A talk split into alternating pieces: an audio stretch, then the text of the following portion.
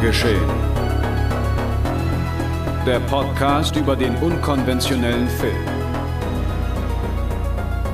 Mit Daniel Schröckert, André Hecker und Tino Hahn. Präsentiert von fredcarpet.com.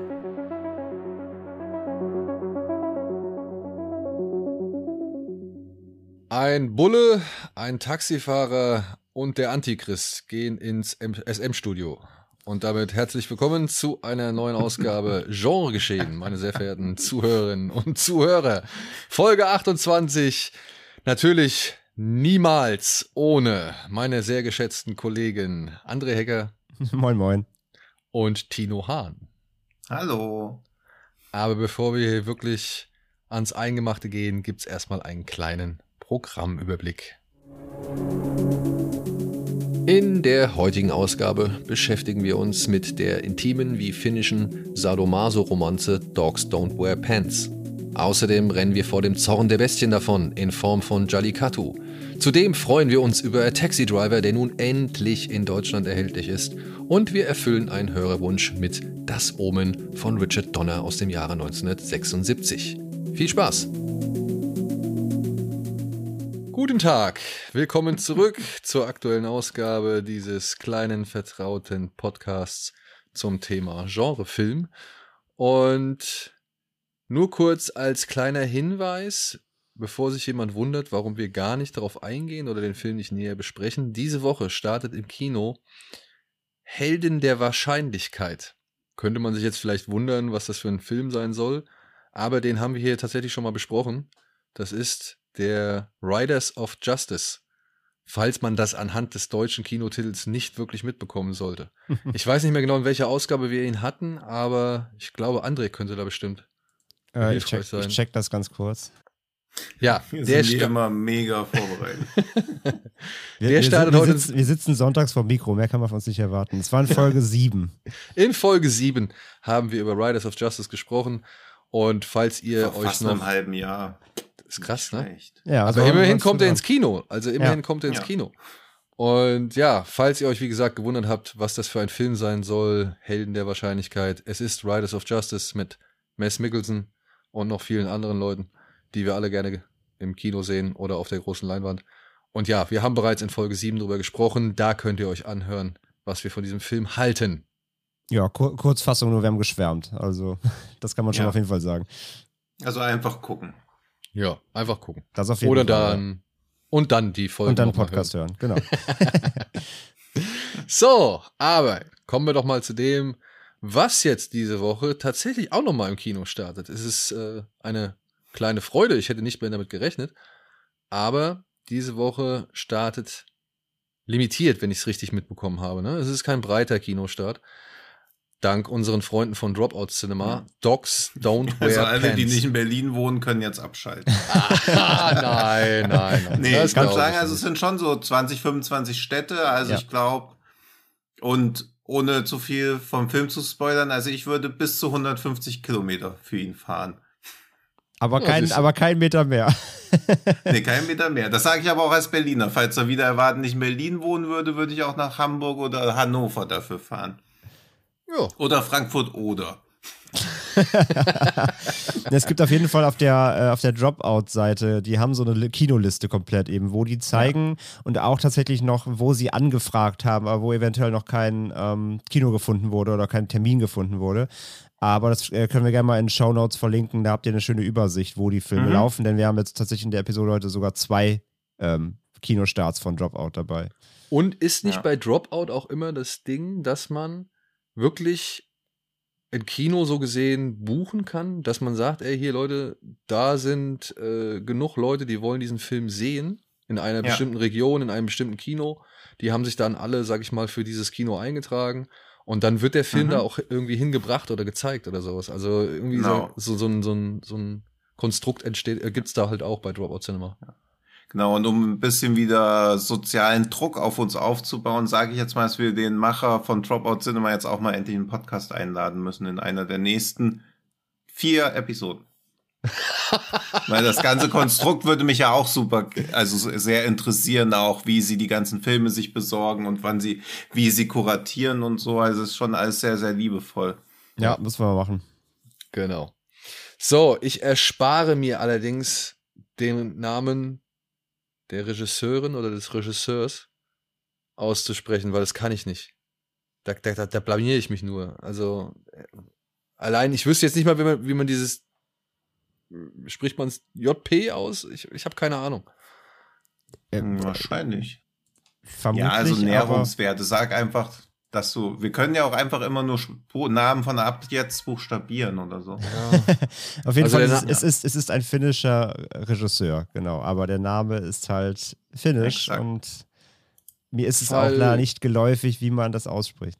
Also V-A-L-K-E-A ja. P und dann zweimal Ä. Ja. Ja, und weil, weil, kann halt nicht jeder Abishat Pongwera Sita cool heißen. das wäre auch so einfach. Ja. Also ja. weil, weil, weil Kerpä, aber wie gesagt, keine Ahnung, wie man auf Finnisch ausspricht. Sorry an alle Finnen. Namen sind Schall und Rauch, hier geht es um Inhalte. Ja, und der Inhalt lautet wie folgt. Juha hat seine Frau bei einem Unfall verloren. Auch Jahre danach fühlt er sich wie betäubt und unfähig, mit Menschen in Kontakt zu treten. Doch die Begegnung mit Mona, einer Domina, ändert alles. Alles. Alles. Alles. Nun, liebe Freunde, ich habe den schon vor zwei Jahren anlässlich des Shivers, äh, des Shivers Filmfestivals gesehen oder sehen können nachdem wir, Tino, den in Sitches, beziehungsweise ich habe den in Sitches verpasst. Also ich wollte den in Sitches eigentlich schauen, als wir 2019 dort waren, aber das habe ich nicht geschafft. Ich weiß nicht, hattest du den da geguckt? Du musst, ja, du, du musst, du musst nee, reden, Tino. Geschafft. Also ich wollte ihn auch gucken. Ich glaube, ich war wieder zwei Tage später da. Was? Auf eine Frage im Podcast einfach nur nicken, weil wir uns per Skype sehen. Das funktioniert nicht, Tino. Das müsstest du mittlerweile wissen nach 28 Folgen. Ich habe doch auch gerade noch geantwortet. Ich ja, habe nur erstmal bestätigt, ich wollte ihn so nicht im Satz unterbrechen. Mit so, mit so einem, mit so einem Delay von so drei Sekunden, das wirkte super. Ach so, okay. Gut, so. Hm. Nee, ich habe ihn da auch, ich glaube, ich war noch nicht da, als er lief. Ja, okay. deswegen war ich sehr erfreut, als unsere Kollegen vom Shivers das Festival, äh, beziehungsweise den Film ins Festivalprogramm genommen haben, denn da konnte ich ihn mir angucken. Und ich muss, glaube ich, sagen, ich bin nicht, ich bin der, der es dem, glaube ich, der, der die größten Kritikpunkte an dem Film hat, oder? Ich finde den beide etwas besser als ich. Also wenn ich jetzt rein nach der Letterbox-Wertung, die du gegeben hast, dann vermutlich. Aber also ich, ich habe mir jetzt gestern tatsächlich geguckt, äh, zum ersten Mal auch. Ich kannte ihn bisher noch nicht. Also ich hatte ihn auf dem Schirm, aber bisher nie geschafft oder den Anlass nicht gehabt. Und äh, äh, ich war schon echt relativ begeistert, ja. Ja. Doch. Was hat dich so begeistert? Ja, ich auch. Also. Ja, ähm, gut. Also ich, ich glaube, ich, ich, ich stelle das auch gar nicht in Frage. Ich, ich, ich drehe es vielleicht mal um. Also ich glaube, die größten Kritikpunkte, den ich vielleicht habe, ist, dass der Film halt schon sehr klein ist. Also man sieht es ja auch an der Plotbeschreibung. Viel, richtig viel Inhalt ist da nicht, aber der Film ähm, hat halt eine sehr kleine, überschaubare Story. Aber was mich fasziniert hat, war wirklich die, die Intensität der Geschichte mich haben halt wirklich die beiden Hauptfiguren haben mich ähm, extrem begeistert, auf, also A vom Schauspiel her, aber auch B einfach wie sie wie sie inszeniert waren, weil man bei dem Film finde ich sehr viel an Charakteren ablesen kann. Das fand ich sehr sehr gut inszeniert, ähm, wie man wie man sie lesen kann und wie man so ein bisschen ihre, ihre ihr Dasein erforschen kann, obwohl gar nicht so viel teilweise auch gesprochen wird. Ähm, ja, und ich fand halt, wie gesagt, fand ihn vor allem sehr intensiv. Ich fand die Bilder, die er gewählt hat, die, die Stimmung, die er erzeugt hat, äh, schwankte halt komplett so zwischen drastisch, äh, gefühlvoll, dann wieder extrem, also ex in der, extrem in seiner, in seiner Form. Ähm, bisschen teilweise zu schmerzhaft natürlich auch. Also da war alle Bandbreite so der, der Gefühlslagen dabei. Und ich finde eben, wie der Film das schafft, diese, diese Gefühle und diese, ja, einerseits diese, diese Kälte, die so meistens tagsüber herrscht oder die herrscht in seinem Alltag herrscht, gerade eben von Juha, aber dann eben die, diese Welt, in die er dann immer abtaucht, eben diese, diese für ihn neue Welt, die er da erkundet, in, eben in diesem, ähm, bei dieser Domina. Ich fand das faszinierend, wie der Film das schafft, die, die, die Tonalität, Tonalität der, oder beziehungsweise die, die Gefühlswelt so zu verschieben. Und das hat mich einfach fasziniert. Der Film hat mich fasziniert, ist ein gutes Wort, glaube ich. Ja, so ging es mir auch eigentlich, dass ich auch so eine, die, die Grundstory oder die Zusammenfassung erweckt ja auch eher so den Eindruck, als ob das so ein ganz niederschmetterndes Drama eigentlich wird, aber ja. es ist deutlich herzerwärmender und auch, ja, würde schon fast sagen, feinfühliger und auch teilweise erstaunlich lustig, ohne irgendwie den Protagonisten oder auch die Domina der Lächerlichkeit preiszugeben. Also ich finde immer, dass für mich ein Film gelungen ist, wenn er mir eine Welt zeigen kann, in der ich selbst mich nicht unbedingt zu Hause fühle, wo ich aber irgendwie nachvollziehen kann, was Leute daran fasziniert und das aber nicht der Lächerlichkeit preisgegeben wird. Also zum Beispiel so ein Film wie auch äh, The Warrior oder so. Mich interessiert halt so Faustkampf Null. Aber wenn ein Film mir das schafft, mir das klar zu machen, warum das irgendwie so faszinierend ist für viele, also mir quasi gegen meine eigenen Interessen irgendwas interessant machen zu können, sowas finde ich immer sehr faszinierend, weil es vielen mhm. Filmen halt oft gar nicht gelingt, mich für irgend so ein Gebiet zu begeistern, wo ich dann halt so drin sein soll. Also auch so gelobte Filme wie Ford vs. Ferrari sitze ich halt da und denk so, ja okay, ihr baut halt gerne Autos, ich check's aber nicht, weil diese innere Überzeugung irgendwie fehlt. Also mir wird nicht klar, was die Protagonisten da so antreibt. Sie wirken halt eher wie oberflächlich gezeichnete Getriebene, ohne dass diese tieferen Strukturen für mich erkennbar wären. Und das schafft zum Beispiel jetzt Doc Stone Wear Pants auch wieder sehr gut, wie er da so reingezogen wird. Und sein Anlass ist ja eigentlich zu dieser ganzen SM-Sache, dass er dann einmal wie so eine Vision von seiner verstorbenen Frau hat und das immer wieder erleben möchte, aber dann natürlich von dieser ganzen Szene begeistert wird. Oder eher fasziniert. Also er ist ja da auch so, ja, so zwiegespalten. Und das finde ich halt sehr, sehr spannend als Thematik. Ja, und auch wie das dann mit so dem, wie der, wie er darin halt, also einerseits ja so Lebenswille und Lebensunwille vereint. Das ist halt ja. halt auch so super spannend erzählt. Und deswegen meine ich halt auch, der macht, finde ich, sehr viel auch einfach nur mit, mit, du kannst sehr viel ablesen an der Figuren, an der Mimik, an der Gestik, an, du kannst ja. ihre Gefühle fast sehen teilweise. Ähm, und halt, wie er das, also dieses, dieses Schmerz mit Schmerz bekämpfen, also Verlust mhm. Seelenschmerz bekämpfen ja. mit physischem Schmerz. Das fand ich halt auch mega spannend, weil du eben gesagt hast, von wegen teilweise auch lustig. Der wird ja tatsächlich auch als Comedy gef geführt, ne? Also er wird als ja. Drama slash Comedy geführt. Ich habe das lange, dachte ich, es wäre wirklich einfach, also habe ich, nicht, hab ich nicht verstanden. Aber rückblickend mhm. dann, nachdem der Film zu Ende war, habe ich es doch verstanden. Weil der Film mhm. hat so eine ganz, ganz, ganz, ganz subjektive, leicht zynische Ader. Aber die, die, die, die wirkt eigentlich wirklich erst am Ende nach. Und ähm, augenscheinlich, augenscheinlich bist du ganze Zeit eher auf, den, auf, den, auf dem Dramapol. Aber der hm. hat so eine ganz subtile Art, wie du aber sagst, nicht, er ist halt nicht lustig, aber er hat so eine, so eine leicht verschmitzte Art, das Ganze irgendwie hm. ähm, so, so locker auszuerzählen, was halt vor allem dann in diesem Finale mündet, was ich da sehr, sehr toll finde. Das Finale fand ich super, hm. wie der Film endet, auf welche Note. Ähm, hm. Und das, das fand ich echt dann doch rückwirkend sehr, sehr bemerkenswert, wie er das geschafft hat. Und wie du sagst, ohne das Ganze lächerlich zu machen, sondern wirklich auf ja. einer ganz, ganz unterschwelligen Note. Ja. Jetzt kommt Daniel mit seinen Kritikpunkten. du, ich, also was das, das Schmerz mit Schmerz bekämpfen und, und bewältigen angeht, sowohl die Inszenierung, weil es ja auch wirklich zwei sehr schmerzhafte Szenen für mich gibt, das fand ich gerade weil es so nüchtern irgendwie auch dann inszeniert worden ist, ebenfalls sehr schmerzhaft und alles gut. Mich stört halt an dem Film vor allem eine Ebene. Und das ist die mit der Tochter. Denn das, das haut für mich halt, dafür, da ist er mir halt zu spärlich. Das, was ihr gesagt habt, ich sehe es auch als Stärke in vielen Punkten an.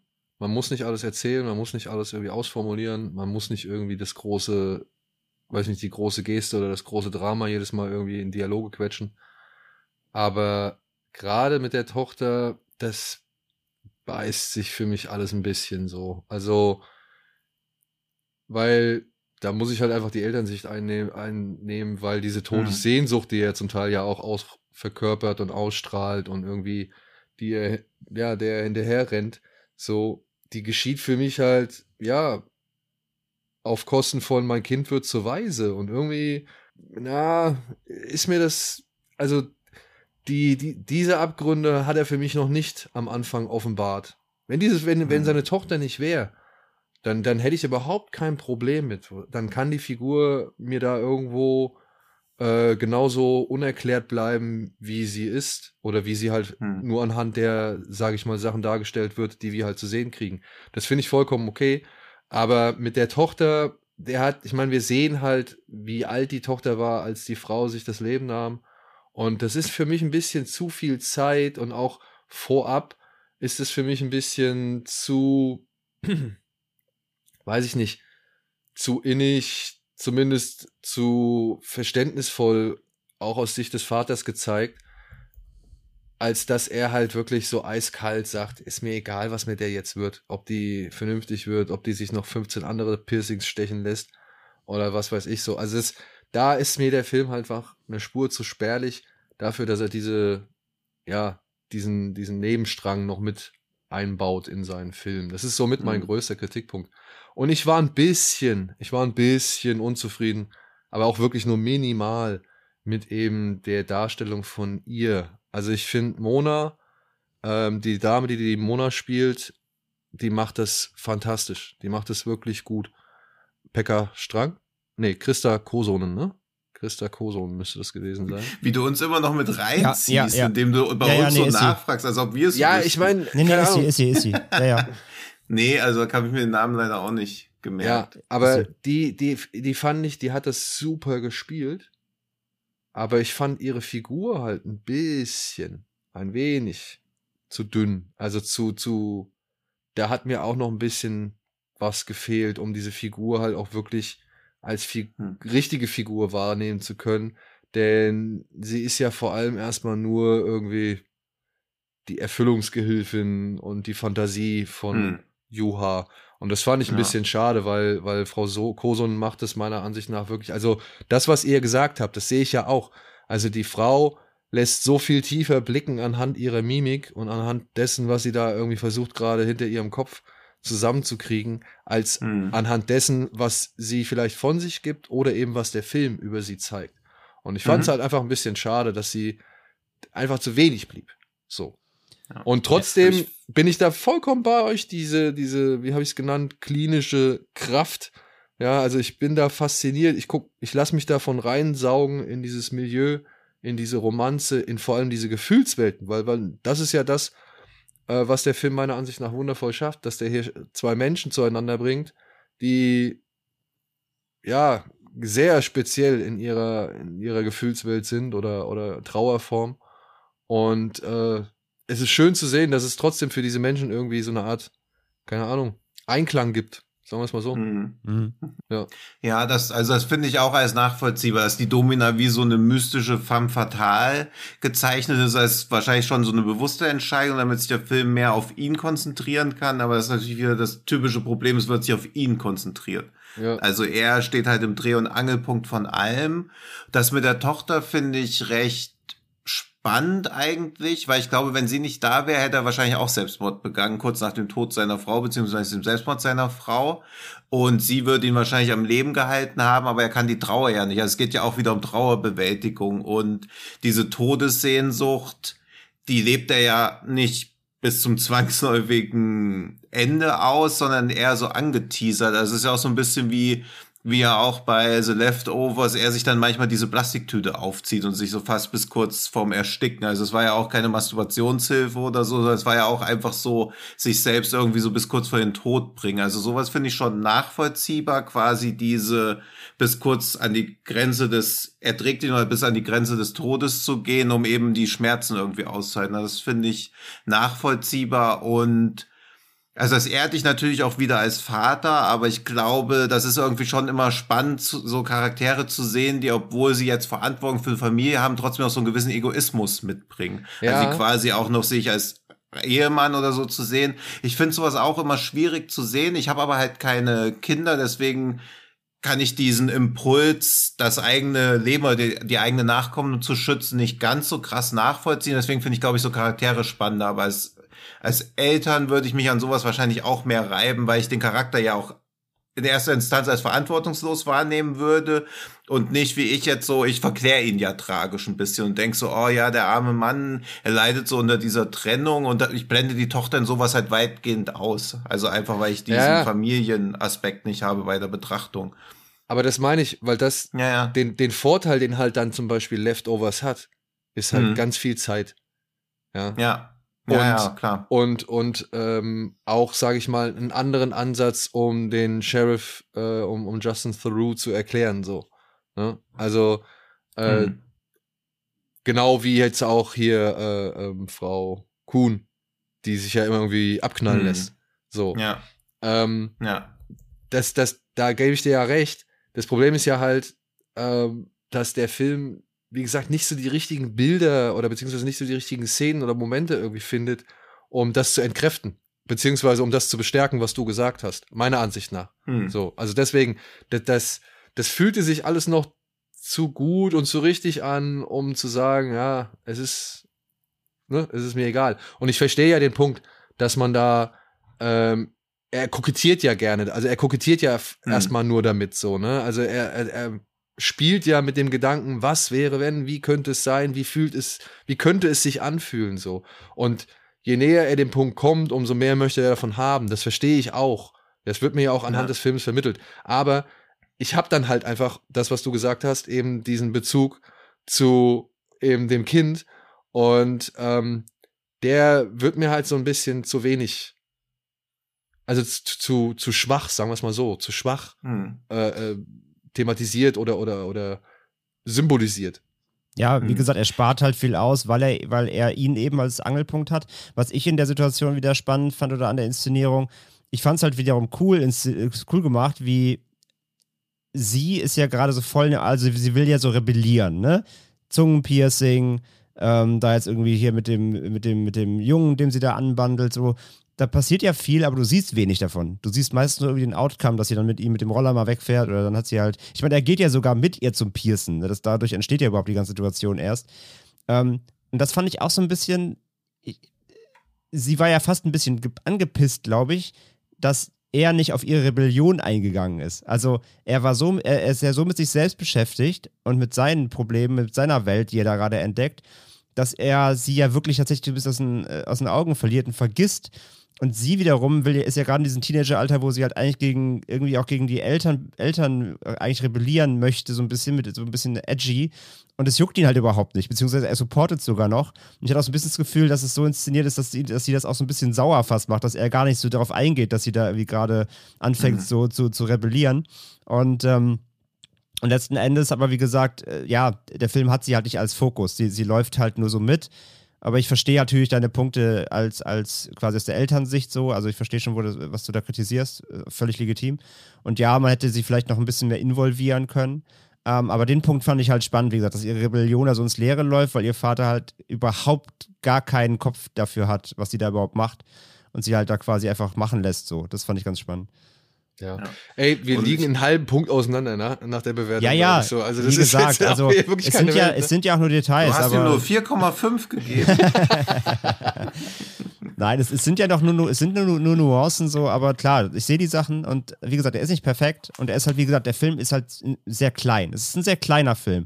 Aber ich finde gerade dadurch, dass die Story so reduziert ist, schafft er auch diese Intimität dann so auszuspielen. Ja. Ey, weil, er, weil, weil er sich eben auf nicht zu viel anderes fokussieren muss. Und diese Intimität, finde ich, ist halt wirklich stark Ja. äh, in, in Ja. Szene gesetzt. Also wirklich, also das ist wirklich ein sehr schöner, intimer Film, finde ich. Für, also für mein Gefühl. Und, Ja. und dieses Gefühl, Ja. oder er schafft es für mich, dieses, dieses intime, wirklich sehr intime und schöne Gefühl richtig stark oder, oder auffällig Mhm. oder, oder übergreifend rüberzubringen. So. Und äh, das gestehe ich dem Film auch absolut zu. Deswegen, ich finde den auch wirklich gut, das ist ein schöner Film, aber dieser eine Aspekt war halt so etwas, was, oder halt, und auch die, ähm, die, Mhm. die, die Mona, das waren so die zwei Sachen, wo ich sage, ja, nee, das kann ich halt einfach nicht ganz übersehen. So. Ja. Klar. Und ich mag auch, also wie selten hat man Filme, die wirklich so sexpositiv sind. Also ganz oft hat ein Film, egal wie, wie aufgeklärt sie wirken wollen oder wie progressiv, hat Sex immer noch irgendwie so was Anrüchiges, gerade wenn es nicht so diese typische 0815-Nummer ist oder so. Also mir würde außer dem und Secretary nichts einfallen, wo das wo ernste sexuelle Themen mit so einer Leichtigkeit verhandelt werden, ohne die Protagonisten irgendwie dann als Freaks oder so darzustellen. Also, dass ein Film es auch mal so schafft, das, was sexuell passiert und was die Personen sonst so machen, das ist relativ losgelöst voneinander. Wirkt bei Docs Don't Repent eigentlich im ersten Moment auch nicht so, weil er sein ganzes Leben sich darauf ja fokussiert. Aber für ihn ist das ja auch eher so eine Phase. Also, das finde ich halt auch so schön an dem Film, dass, dass es eigentlich immer sich mehr normalisiert, je mehr sie sich so aufeinander zubewegen, ohne dass es irgendwie diesen Kink oder diesen SM-Faktor verliert. Also das ja. ist immer sehr erstaunlich, wenn Filme sowas so einfangen können, weil sowas, also ich, oft stand ja irgendwie, dass das die Arthouse-Variante von Fifty Shades of Grey ist. Das ist natürlich totaler Bullshit. Das ist Quatsch, ja. aber, aber bei so Vergleichen merkt man ja halt auch dann immer, wie solche sexuellen Themen oft in der Allgemeinheit wahrgenommen werden. Das ist halt, finde ich, es gibt nichts Schwierigeres. Also ich finde, es gibt nichts Schwierigeres, als eine gute Sexszene zu drehen, die auch noch was zur Handlung beiträgt. Ja, und vor allem also ohne ganz wenig Filme ein. Ohne ja, oder auch diese diese Exotisierung, weißt du, dass das schon ja, genau, gleich wieder das halt auch, ja. Ja, dass das schon gleich wieder irgendwie was abnormes ja. oder irgendwie ja. was was was verruchtes oder sonst genau. irgendwas ist. Ich will gar nichts sagen, ne? Ich, also ich darf mein Maul nicht so weit aufmachen. Ich habe für eine Zeitschrift gearbeitet, die dazu beigetragen hat, aber ähm, das das fand ich halt auch bei bei ja Dogs Don't Wear Pants echt cool, dass da diese ganze mhm. SM-Szene nicht so ja, so, wie soll man sagen, so überpräsent. Äh, ja, beziehungsweise ich, also ohne, ohne dass ich da jetzt Berührungspunkte zu hätte, aber wie ich, also so wie sie auf mich wirkt im Film, der Film. Sagt der Typ mit den Tattoos am ganzen Körper. Das kein Mensch. Was ist das hier für ein Vorurteil, Herr Hahn? Ähm, ja. Der Film nimmt die Szene ernst.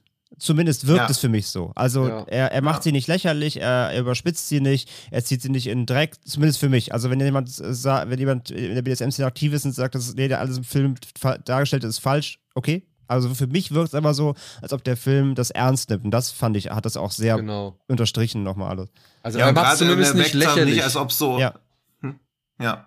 Und so klar zeigt er eine gewisse Szene, aber er tut halt auch nicht so, als ob es diese gewisse Szene geben würde. Also ganz oft haben Filme dann ja auch versuchen dann so gleich Regeln und Gesetzmäßigkeiten zu etablieren, wie irgendwas wohl abläuft. Aber gerade bei da läuft ja, da ist ja alles möglich, so ein Konsens besteht und das ist halt irgendwie auch spannend, dass er so ja unverkrampft halt einfach. Ja, es gibt ja die eine ja, Szene, oft, es gibt die eine Szene, wo er nicht reinkommt mit der Tür so, aber gut, das kann ja, das ja. kann ja in jeder Exklusivparty passieren. Das ist ja, hat ja, ja, ja eben, das ist halt auch so, das soll ja auch, glaube ich, eher noch auch metaphermäßig verdeutlichen, dass er halt keinen Zugang findet. Also ja, ja, ich glaube, genau, das ist da genau. ein bisschen eher so umgesetzt. Aber wie oft ich halt irgendwie Sexszenen in Filmen sehe und so denke, ja, okay, es bringt die Handlung jetzt nicht voran und dass die Protagonisten jetzt Sex haben müssen, fein. Aber es geht halt entweder nur um Sex oder um eine gewisse Veränderung in der Personenkonstellation klar zu machen, aber nie um die Sexszene an sich. Also es trägt nie irgendwas bei. Ich wüsste keine fünf Sexszenen, wo ich jetzt sagen würde, das war keine verschwendete Zeit. Also Primutus? ja, gut, Nekromantik, gut, wenn du die deutschen Autorenfilme ranziehst, dann, dann bin ich natürlich jetzt gleich geschlagen. Aber wo ich nicht so denke, okay, ich habe mir das jetzt drei Minuten angeguckt und das hat jetzt irgendwas mehr, also mehr spürbar zur Handlung beigetragen. Wenn es geil inszeniert ist, sage ich, will ich auch gar nichts gegen sagen, aber gerade bei vielen Filmen, die versuchen, über Sexszenen irgendwas zu oder über sexuelle Beziehungen irgendwas zu erzählen, denke ich ganz oft, das nehme ich euch nicht ab, das funktioniert so nicht, weil Sex im Film ja auch nie so dargestellt wird, wie er eigentlich wirklich ist. Das kommt ja auch immer noch dazu. Naja, hier und da schon mal, ne? Ja, klar, hier und da. Aber so oft guckt man doch, also ich meine auch, eine der besten Sexszenen finde ich ist immer noch ein Rendezvous mit Joe Black drin. Aber auch die ist ja gerade durch diese verhuschte Inszenierung sehr weit von, also von regulärem Sex entfernt. Ja. Ja. Gut. Na guck, sobald es um Sex geht, werden wir alle ganz kleinlaut. Reden wir doch mal über Testosteron geladene Männer, hm? Ja. da fühlen wir uns besser aufgehoben, ne? Ja. Gut, aber ja, ey, trotzdem, also wenn, ja. wenn, wenn ihr euch nicht davon abschrecken lasst, in welchem Umfeld dieser Film spielt und mit welchen Mitteln er versucht, sein Thema zu erzählen, dann ist Dogs Don't Wear Pants auf jeden Fall eine Empfehlung. Gerade im Kino, finde ich, kann man sich auf sowas, glaube ich, auch nochmal besser einlassen mit dem Sounds ja. und den Bildern und vor allem auch diese Unterwasserszenen, die sind ja alle echt sehr hübsch anzuschauen, trotz ihrer Tragik. Ja. Und äh, deswegen, ja. also im Kino auf jeden Fall. Aber das sage ich auch über den nächsten Film, der da heißt Jallikattu oder Zorn der Bestien von Leo José Pelliceré aus dem Jahre ja. 2019. Der deutsche Untertitel ist natürlich schon wieder eine einzige Frechheit. Also, wenn ihr denkt, da gibt's Bestien, dann. Ja, was denn? Macht euch gefasst. Naja, so menschliche da Bestien. Ja. ja. Wir wissen doch, wer gemeint ist. Ja, wenn man es gesehen hat, aber du willst mir doch nicht erzählen, wenn jemand dieses Plakat sieht, denkt er ja, sich doch dann okay. nicht, ach, die Bestie Mensch, ui, ui, ui, ui. Komm, als ob wir nicht auch Angst gehabt haben, als wir in Monstrum reingegangen sind, als ob wir da auch nicht Angst hatten, dass es kein Monster gibt, sondern dass der Mensch das Monster ist. Wie wieder so eine komische Moralfabel, die uns angucken müssen. Naja, aber ich, immer, ja. ich hatte zumindest mit sowas wie, wie Pakt der Wölfe gerechnet bei Monstrum. Ja. Also, ja, ich auch. Aber bei, bei Zorn der Bestien würde ich halt eher an sowas wie Razorback, Kampfkoloss der Hölle mit Familie ist auch noch dabei denken. okay. Stattdessen ja. geht es aber um folgende Geschichte. In einem Dorf in der indischen Provinz ist ein mächtiger Bulle gerade noch der Schlachtbank entkommen. Verstört läuft er amok. Durch die regnerische Nacht und den tiefsten Dschungel. Unter den Einheimischen bricht Panik aus, denn das Fleisch des Tieres war fest eingeplant. Jeder hätte seinen Teil bekommen sollen. Mit Waffen und Fackeln ausgerüstet machen sie sich auf die Jagd, bei der es schnell um mehr geht, als das entlaufene Biest zu erledigen, äh, zu erlegen. Ja, auch ein Film, den ich im Rahmen des Shivers Festivals sehen konnte. Und ich glaube, Tino hatte uns damals schon irgendwie heiß, glaube ich, auf den gemacht. Weil die Inhaltsangabe mhm. ist halt ja. schon, äh, schon, sehr, schon sehr geil die, mhm. die halt vor allem bei Letterbox glaube ich, damals stand, aber dann auch die Reviews, die dann so kamen, so stellt euch vor, Mad Max mit einem Stier oder sowas. Ich glaube, das waren so diese Schlagsätze, die dann halt auch ein bisschen Interesse geweckt haben. Aber ich muss sagen. Ja, der Trailer wirkt halt sehr brachial. Ja. ja. Aber das, das wird auch, das, also ich finde, das wird auch im Film nochmal, also der Film wird dem auch nochmal gerecht. So hier und ja. da schon.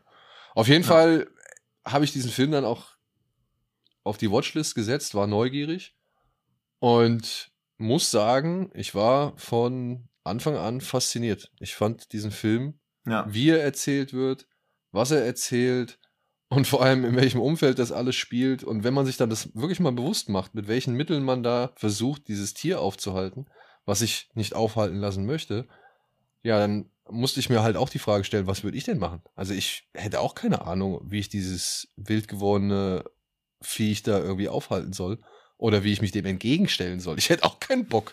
Ja, und äh, dementsprechend fand ich diesen Film einfach im wahrsten Sinne des Wortes mitreißend. Und am Ende sogar hm. echt, ja, obwohl er dann schon natürlich sehr direkt on the nose mit seinen Bildern Sachen aussagen möchte, fand ich das auch irgendwo alles sehr smart. Also beziehungsweise irgendwie angenehm smart in seiner mhm. Art und Weise. Kombiniert dann auch mit fantastischen Bildern. Also wirklich ja. diese Bilder, wenn die da mit Taschenlampen durch den nächtlichen Dschungel rennen und das alles in einen richtig schönen Panoramen aufgenommen wird, das sieht einfach cool aus. Mhm. Ja, die Bilder sind wirklich äh, fantastisch und auch, also was da auch an Plansequenzen drin ist, beziehungsweise eben einige One-Shots und einfach sehr lange Szenen, die du so nicht erwarten würdest, weil du weil du dir halt immer auch nie sicher bist, so, Alter, wie haben die das eigentlich gedreht? Ja. wenn, wenn der ja. Bulle da die Leute durch die Luft wirbelt und da ein, ja, und, ne. ein Tovabo herrscht, wo du dir denkst, so, alter Falter, wie sind da, also am Anfang des Films, noch bevor der Film losgeht, das ist ja normalerweise immer mal erst am Ende in den Credits, steht halt, äh, keine Tiere wurden beim Dreh halt verletzt. Und ich habe mir nach dem Film einfach gedacht, aber wurden denn Menschen verletzt? also teilweise ja. ist das wirklich der Wahnsinn, was du da wirklich an, an, äh, an, an Action siehst, ähm, wo du dir wirklich denkst, so wow, wie haben sie das geschossen mit dem echten Tier? Das ist wirklich krass. Mhm. Ähm, ich glaube, was ich bei dem Film immer, äh, ich glaube, am, am, am meisten bemängelt habe, war dann am Ende des Tages, ich finde es einerseits smart, wie er eben die Geschichte oder beziehungsweise dieses Leben ähm, in dieser Region und die, sag ich mal, die Kultur dort eben mit der Action verbindet, indem er halt immer wieder kleine Auszüge so aus dem Leben da der, der Bewohner zeigt, die teilweise sehr losgelöst wirken und du dann erst nach und nach dir so ein bisschen so ein Bild machen kannst, was da eigentlich los ist. Ähm, aber teilweise nimmt es halt auch dann wieder viel vom Impact, finde ich, halt der, der eigentlichen ja, Büffelgeschichte, ähm, weil ich finde, gerade in der zweiten Hälfte ähm, fokussiert er sich dann doch ziemlich viel auf Nebenhandlungen von Charakteren. Und teilweise finde ich, hat das dem Film so ein bisschen das Tempo immer wieder geraubt. Das ist eigentlich so mein, glaube ich, war immer mein größtes Problem, weil am Anfang ähm, geht es schon relativ, relativ zügig durch. In der zweiten Hälfte, finde ich, fokussiert er sich dann doch sehr, sehr viel auch auf, auf äh, Nebenschauplätze, sage ich mal. Mhm. Und der Film so ein bisschen an Tempo dann einbüßt, leider. Das war mal so mein größtes Problem. Aber ansonsten, wie er das aber verknüpft, einmal diese, dieses, ähm, ja, diese Tradition, in Anführungszeichen, ähm, mit, mit diesem Chaos und gleichzeitig, sage ich ja, diese, diese, dieser kulturelle Einblick, ähm, wie er das verknüpft, ist schon sehr, sehr smart gelöst. Ja, ich, ich ähm, gebe dir da recht mit dem eher verschleppten Tempo in Ja, der ja. zweiten Hälfte. Ähm, aber ich habe dann doch, wenn man sich das ja am Ende alles, also wenn man das halt bis zum Ende angeguckt hat, habe ich mir dann doch gedacht, okay, es passt aber schon zum Konzept. ne? Ja, ja, Weil am das schon, Anfang ja. ist es ja halt einfach nur, okay, wir haben hier eine Bedrohung oder eine Situation und wie werden wir dieser Situation Herr? Wie, krieg, wie kriegen wir das irgendwie ähm, in den Griff? Und ey, come on. Je länger diese Situation anhält, umso mehr Leute meinen, irgendwelche, sag ich mal, Dinge bestimmen zu müssen, Dinge irgendwie anregen zu müssen, Dinge nochmal hervorholen zu müssen, noch irgendwie, weiß ich nicht, andere Maßnahmen ergreifen zu müssen. Und plötzlich hast du halt eben dieses Tohuwabu. Ich wüsste jetzt vielleicht die ein oder andere aktuelle Gelegenheit, bei der das halt auch zutrifft, ne? Ähm, wenn du halt nicht weißt mehr, in welche Läden rein darfst und keine Ahnung. nein, nein, ich will, gut, gut, wollen wir es jetzt nicht auf die Pandemie spinnen, aber es ist ja trotzdem einfach diese andauernde Krise, in die sich zu viele Menschen einmischen und dann zu viele, sag ich mal, auch Schwingungen mit reinbringen. Und die haben Ja. dann teilweise gar nichts mehr mit der Krise an sich zu tun, äh, sondern schwelen schon eh seit Jahren untereinander. Mhm. Und das wird halt hier dann gezeigt oder vermittelt, ne, und zum Ausdruck gebracht und halt zum Ausbruch gebracht. Und am Ende hast du halt, ja, das große Chaos. Also das ganz große Chaos. Ja, und ich finde, finde auch, also ich finde, der Film macht sehr viele Themen auf, aber erklärt auch kaum eins der Themen, entweder weil er dieses Vorwissen voraussetzt, was ihn natürlich wieder außerhalb von Indien schwieriger konsumierbar macht, aber es geht ja eigentlich darum, dass 2017 so ein gesetzliches Schlachtverbot eingeführt wurde Ja. und dass deshalb viele von den Bullen vertrieben werden, weil halt die Haltung von einem jetzt nutzlos gewordenen Tier sich nicht mehr rentiert. Und dann Ja, dieser, dieser, dieser Wettkampf an sich, dass du diesen Bullen besteigst, das ist, das ist halt verboten Ja, worden. das ne? halt Genau. auch noch. Also diese Männlichkeitsrituale und dass Genau. der Bulle überhaupt noch da ist. Und dann schlachten sie natürlich in den abgelegeneren Dörfern weiterhin Bullen. Und dann bricht dieser Bulle ja auch aus, was natürlich wieder für die Kacke ist, wo er noch irgendwas kaputt macht. Deswegen sind ja auch einige der Einwohner auf einmal wütend auf den Schlachter. Und das läuft ja auch noch so parallel. Also es entstehen ja ganz viele Konfliktherde. Seit Jahren schwelende Konfliktherde brechen auf einmal wieder aus. Und da irgendwie noch einen Überblick zu haben, wenn alle rennen und mit Schlamm verschmiert sind, wer jetzt einen Konflikt mit wem hat, dann macht der Film zwischendurch auf einmal noch kurz so ein Kannibalismus-Thema auf, wo man so denkt, okay, was geht jetzt ab? Und Ja, dann halt auch diese Hochzeitsvorbereitungsgeschichte und dann eine, diese Ja. Dreiecksbeziehung zwischen diesen einen Ja. und das ist so viel halt, ja, ja, da gibt es schon, das ist schon Ja. überbordend. Dann ist halt der Fahrer des Ortes nirgendwo zu finden. Dann ist das aber auch schön, weil die am Rande des Ortes wieder diese Monokultur an Palmölpflanzen betreiben, die wieder den Boden auslösen. Deswegen kommt es zu Erosion. Also es sind halt viele so zutiefst normale Probleme, die halt in so einer kleinen, äh, kleinen Dorf oder so entstehen und die so das tagtägliche Leben beeinflussen. Und dann kommt dieser Bulle noch und der ist ja wirklich so, ja, als ob er so in dieses, also als ob kein Tropfen, der das Fass zum Überlaufen ist, sondern als ob halt ein wild gewordener Bulle in das Fass reinspringt.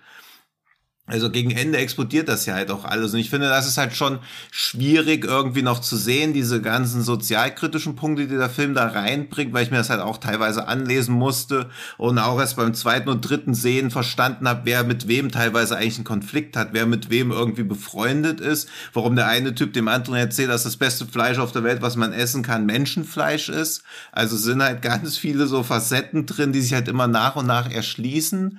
Und wenn man den Film mal gesehen hat und dann weiß, dass Indien den für einen Oscar eingereicht hat, das nötigt mir schon sehr viel Respekt ab, weil das sowas auch nur annähernd Chancen drauf hat zu gewinnen und nicht stattdessen wieder irgend so ein lebensbejahendes Biopic eingereicht wird mit schönen Bildern, sondern echt so ein, ja, ist ja ein wütender Film. Also, Es ist ja, es ist, so- also, ich meine, ich kenne mich im indischen Kastensystem jetzt nicht wirklich aus. Ich habe da aber Hm. Sachen gelesen, wo ich mir denke, wenn die wirklich wahr sind, dann krass, dass dieses Land halt noch nicht längst explodiert ist, so, ne? Hm. Ja, weil, also ich kann mir vorstellen, dass, äh, dass es dann halt doch in einem Land, in dem so viele Menschen leben, halt auch so viele Menschen unter, sag ich mal, eher schlimmen Bedingungen leben, dass es halt irgendwann mal zu einem Aufstand kommen sollte oder, oder irgendwie zu, ja. zu einer Explosion ja. oder zu einem, weiß ich nicht, zum Aufbegehren, zu einer, ja, weiß ich nicht.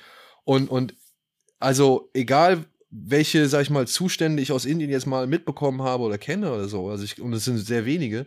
Ich fand schon trotzdem, dass der Film es mir immer wieder geschafft hat zu vermitteln, ja, das muss jetzt hier ein bestimmter Konflikt sein, der hier im Land vorherrscht. Oder das muss ein bestimmter, ein bestimmtes Problem sein, was hier im Land vorherrscht. Und, und irgendwie bestimmte Vorurteile sein, die hier im Land vorherrschen. Und bestimmte Traditionen sein, die hier irgendwie in Frage gestellt werden und so weiter. Also, auch wenn ich es nicht im Detail kenne, aber habe ich schon irgendwie verstanden, dass es natürlich auch sehr äh, ja regional bezogen ist. Also dass das halt schon hm. irgendwo die Gesellschaft dort abbildet und die Gesellschaft dort einmal ja wie so ein ja, wie so ein wild gewordener ja. Bulle durch einmal alle Gesellschaftsschichten ja. ja. reitet, um zu zeigen, was eigentlich schief läuft oder was halt irgendwie falsch läuft im Land.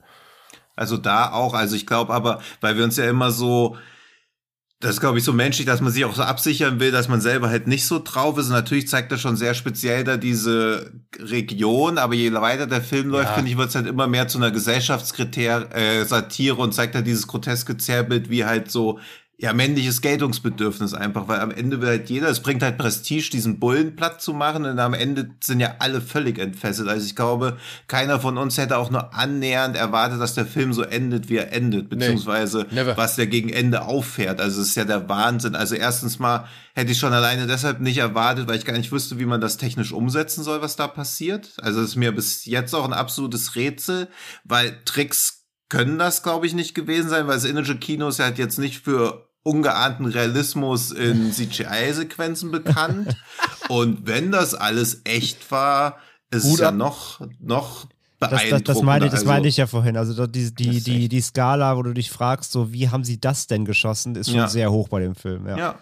Ja, eben, und deswegen mag ich auch, der ist so die erste Dreiviertelstunde relativ naturalistisch. Hetzt halt, hat er auch ein, also er hat nicht ein unglaubliches Tempo, aber er ist halt so atemlos. Also es fühlt sich ja so ein bisschen an, es gab doch bei Apokalypto auch diese, diese Dschungelsequenz, wo sie durch den Dschungel jagen, mhm. als ob irgendwie die Leute, die Regisseure von Uncut Gems da halt einen komplett abendfüllenden Film draus Ich, ich wollte auch gerade den Uncut also, Gems Vergleich ziehen, also dieses, dieses ja. Prickeln die ganze Zeit, dass du so, da, da, da, ja. du, du, du weißt gar nicht, wann du atmen sollst, weil die Pausen nicht kommen. Ja, Bis und, zur zweiten Hälfte, halt sage ich ja. Richtig Hälfte erschöpfend geht's ein bisschen ja, richtig raus. Richtig erschöpfend, ja. diesen Film zu gucken. Also er laugt einen halt richtig aus, weil das so, der ist halt sehr, sehr körperlich, finde ich. Also mir würde jetzt auch mit viel überlegen kein Film einfallen, der ähnlich körperlich ist und nicht Dogs irgendwas wie.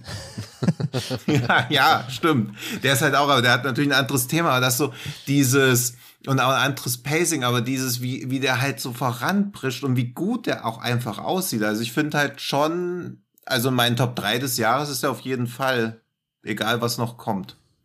Außer Terence Malick macht drei Filme. Nein, ist er immer noch drin. Ja, du hast ihn doch schon gesehen. Also ich finde den. Hä? Du hast ihn doch schon gesehen. Ja, ich weiß, aber weil jetzt offiziell rauskommt, dass ja immer so ein bisschen dieses unser Luxusproblem, wann ist ein Film wirklich rausgekommen? Ja, okay. Ja. Also in dem Jahr, in dem er erscheint, in dem Jahr, in dem er im Kino kam oder in dem Jahr, in dem wir ihn gesehen haben und durch Corona sind das sind ja zwischen wirklich drei unterschiedliche Jahresoptionen. Das macht es alles ein bisschen schwierig. Ja, stimmt, da gebe ich dir recht. Weil, Aber für eine offizielle, für, für, eine offizielle hm? Kino-Release-Liste des Jahres 2021 von Deutschland, ja, da wäre der auf jeden Fall bei mir auch nochmal drin. Ja, ja, auf jeden Fall. Also ich finde, man kann halt auch gar nicht, also wenn wir euch das Ende jetzt erzählen würden, würdet ihr denken, nee, das stimmt nicht, das haben sie sich jetzt einfach ausgedacht. Also den, wenn ihr da eine Möglichkeit habt, den im Kino zu sehen, unbedingt rein, ja. weil er auch den, er geht auch nicht länger, als er gehen müsste. Also es ist jetzt auch kein 150-Minuten-Ding, sondern er ist schon relativ kompakt inszeniert. Und er hat einen geilen Score, muss man mal sagen. Also, ja, und das ja, Sounddesign, alles. Ja. Also technisch ist das brillant. Geil, also ja. Muss man halt Lust drauf ja. haben, ne? Man muss vielleicht ein bisschen Interesse dann vielleicht auch dafür mitbringen, dass man hier einmal so Indien im, im Schnelldurchrausch bekommt. Ja. Aber und das ist, finde ich, auch nur am Anfang, weil viele von den Themen, die da so auftauchen, sind schon allgemeine Themen. Also häusliche Gewalt wird da vielleicht weniger kritisch von den Nachbarn auch gesehen. Also ich glaube, in anderen Ländern passiert es halt dann wirklich hinter verschlossener Tür, nicht irgendwie vom offenen Fenster. Aber das sind ja trotzdem allgemeingültige Themen. Oder auch dieses, das ganze Dorf geht schon unter, man weiß schon, okay, wir sind eigentlich hier dem Untergang geweiht, aber der Schuldeneintreiber kommt trotzdem noch, weil wir wollen ja nicht mit Schulden irgendwie untergehen. Also es sind schon viele Themen, die man auch so nachvollziehen kann. Plus diese ganze Kritik an Tierhaltung überhaupt oder an Schlachtung und diese Ausbeutung von irgendwelchen Ackerflächen. Und das wird auch kurz genug angerissen, dass man so denkt, ja, okay, hier ist die Kacke an allen Ecken und äh, an allen Ecken und Enden am Brodeln, aber es wird nicht so sehr vertieft, dass man so denkt, puh, diese Abhandlung hätte ich jetzt nicht gebraucht, ich würde einfach lange Plansequenzen sehen, wo ein Bulle rot sieht. Ja. Und falls ihr euch gefragt habt, auf wie viele Arten man ein Tuch um die Hüften binden kann, hier in diesem Film seht ihr sie alle. Ja. Oder wenn ich mal wieder meinen Duschstream mache. so. Auf, auf OnlyFans. Steigen Ja. wir mal von einem, ja, von einer äh, Stierkraft zu mehreren PS um. Und zu einem Film, zu dem ich auch schon so viel erzählt habe. Und gleich einmal, nee, ich erzähle erstmal ein bisschen was zur Handlung, damit wir das abgehakt haben. Er heißt A Taxi Driver von, ja, und das ist jetzt wieder geil, ne? Die, die Schreibweise, Young Hoon, würde ich es aussprechen. Wenn man sich Ich aber. glaube, es wird Scorsese ausgesprochen. Ah, okay. Komm, damit wir gleich alle Taxi Driver Gags am Anfang abgehandelt haben. Ja. Bei, bei Wikipedia steht da halt ein Hun. Also ein H-U-N. Ja, Jan Hun. Keine Ahnung. Young Hun. Young ja, Young Hun, ja. ja. Young Horn, ja. Okay. Österreichischer Film. A Taxi Driver von Young Hoon aus dem Jahr 2017 kommt jetzt endlich, ja, zu uns auf Blu-ray und DVD. Apropos Blu-ray und DVD, Yadikato wird auch auf Blu-ray ab dem 15. Oktober erhältlich sein. Nur noch mal kurz als Info hinterhergeschoben. Aber ja, A Taxi Driver erscheint jetzt endlich nach vier Jahren auch mal bei uns hierzulande und handelt von folgender Geschichte. In, Im Jahre 1980 in Seoul lebt ein Mann, der ein Witwer, der für seine Tochter alles tun würde, aber nicht so wirklich alles auf die Reihe kriegt. Er ist ein hart arbeitender Taxifahrer namens Kim. Und auf der Jagd nach einem besonders lukrativen Gast stolpert der unbedarfte und politisch wenig interessierte Kim auf die Bühne der Weltgeschichte. Die Höchstsumme, die ein deutscher Journalist für eine Fahrt von Seoul nach Gwangju zu zahlen bereit ist, hat nämlich ihren Grund. Die Stadt ist nach offenen Konfrontationen zwischen Demonstranten und Staatsmacht zur verbotenen Zone erklärt worden. Es beginnt ein irrwitziger und gefährlicher Trip ins Herz der Unruhen, der die beiden ungleichen Männer für immer zusammenschmeißen wird. Ich muss jetzt als kleinen Disclaimer vorausschicken, ich habe dazu hier bei Fred Carpet eine Blu-ray-Rezension gemacht, weil ich habe den als Ansichtsdisk bekommen und hatte die Blu-ray ein bisschen besprochen. Da habe ich halt schon einiges zu dem gesagt, was ich an diesem Film so mag und was halt auch die Blu-ray irgendwie auszeichnet und so weiter und so fort. Deswegen halte ich mich heute jetzt hier mal diesbezüglich ein wenig zurück und lasse vor allem euch beide reden. Ja, also ich finde, also der trifft bei mir alle richtigen Töne. Ist halt, am Anfang ist man, glaube ich, gegen so Filme, oder ich zumindest immer so ein bisschen verwehrt, weil er natürlich die historischen Fakten eher aufs Notwendige runterbricht, um halt diese Geschichte weiterhin erzählen zu können, sich da auch ein paar dramaturgische Freiheiten lässt, sodass ich bei sowas oft denke, eigentlich wäre eine Doku zu so einem Thema immer sinnvoller. Gleichzeitig ist aber in der Handlung auch so viel Absurdität drin und dann so viel Tragik und auch wirklich grauenhafte Sachen, dass ich als filmische Aufbereitung doch besser finde. Also da, da haben sich bei mir mehrmals sämtliche Schleusen geöffnet.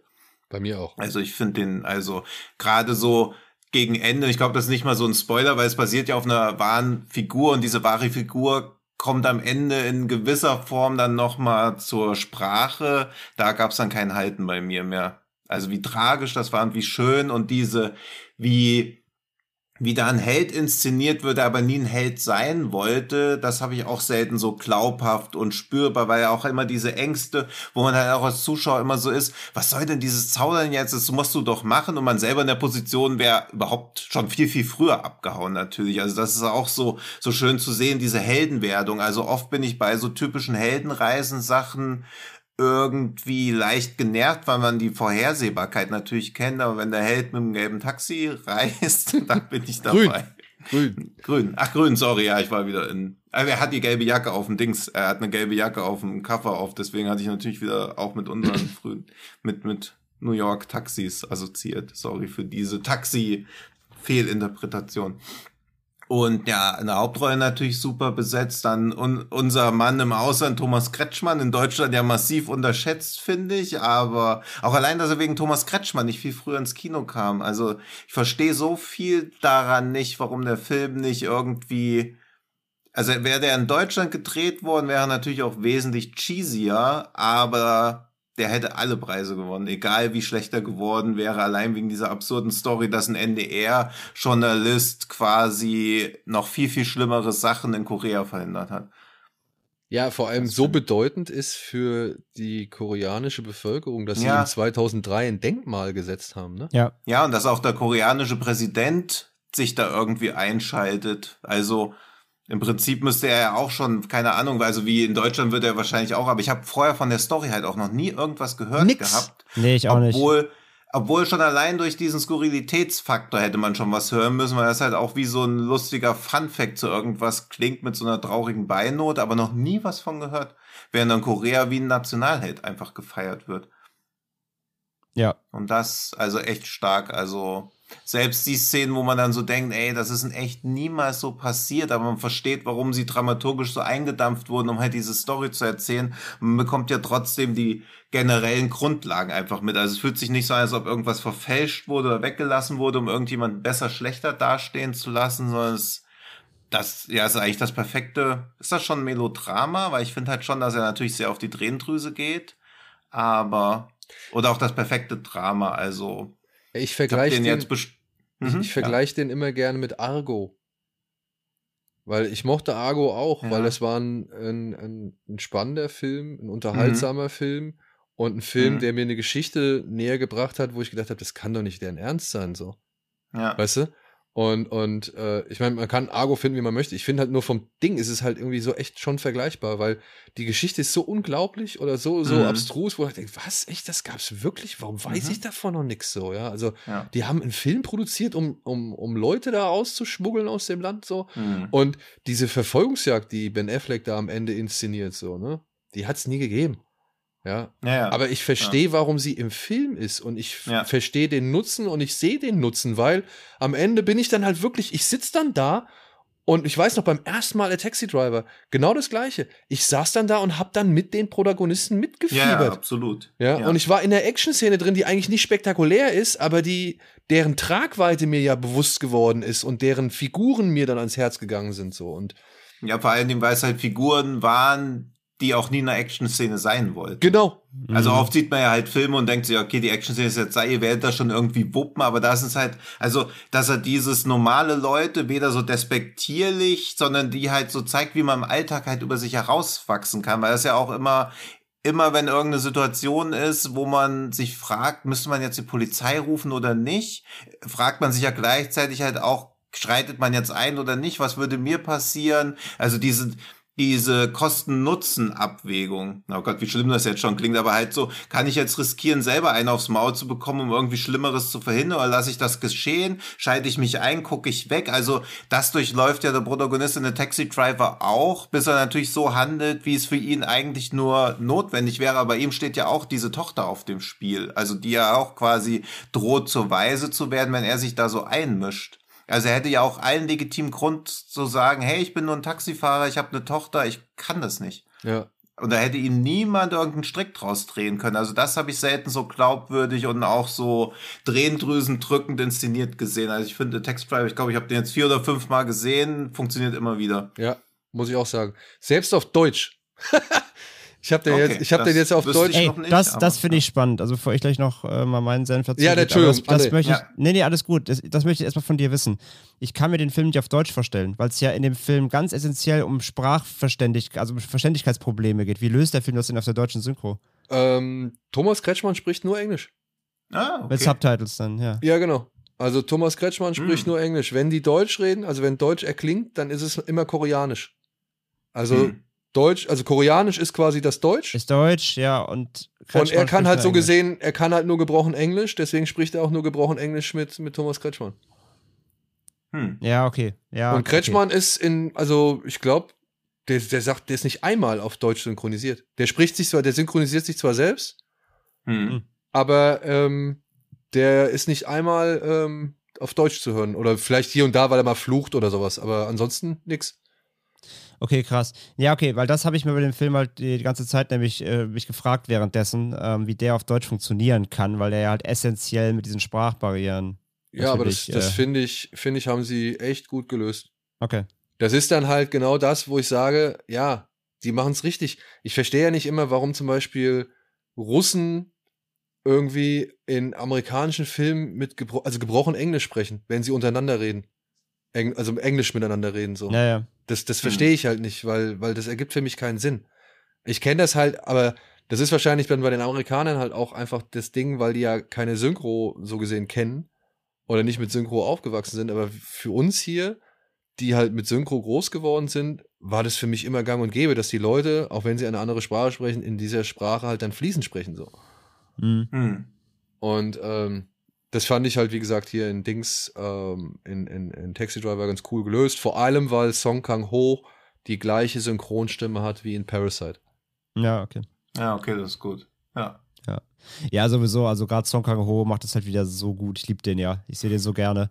Und ja. äh, wie, wie der, also was mich bei dem Film, glaube ich, am meisten äh, beeindruckt hat, ist, wie der tonal so eine Achterbahnfahrt macht, aber immer den Ton trifft.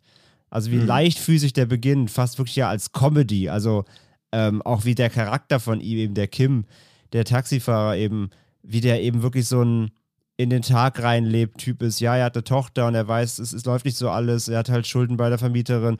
Aber irgendwie läuft es schon halt. Er macht halt so sein Leben und das spielt ja auch ganz viel rein, eben wie, äh, er ist halt auch so, er interessiert sich ja auch eigentlich nicht für die Welt, so außer, außerhalb seines Taxis und seiner Tochter. Er, und deswegen haben wir im Plot ja auch gehört, ne, er ist halt so ein bisschen ähm, News, News-resistent, ne? Er, er, gibt ja die Szene am Anfang, wo er einmal Radio hört. Und dann hörst du irgendwie mm. schon so von wegen, ah, da ist irgendwas in, äh, da ist irgendwas los, Riots, und dann macht er aus. also er interessiert sich halt auch überhaupt nicht dafür, und wie blind er dann da reinfährt und, und ahnt von nichts und so weiter. Und das macht, das, das macht er so gut, wie sich seine Stimmung im Film wandelt. So Abschnitt für Abschnitt, so weiter es eben reingeht in diese, in diese, in diese, in diese Dramatik das, ist, das macht er so fantastisch. Das habe ich ihm halt komplett abgekauft.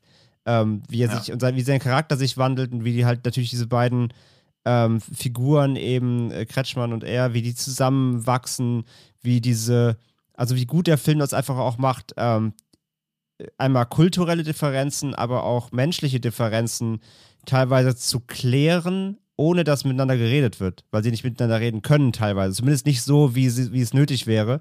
Und trotzdem mhm. schafft der Film das so zu inszenieren. Und klar, natürlich, wie Tino schon gesagt hat, merkt man, dass da sicherlich Dinge überhöht sind oder natürlich auch ein bisschen ausge, ausgestopft, damit es natürlich filmischer besser umzusetzen ist.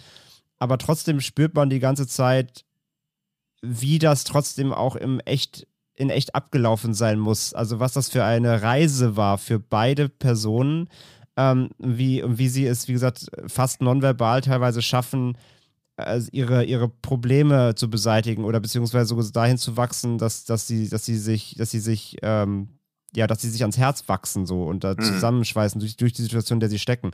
Das macht der Film so, so, so stark.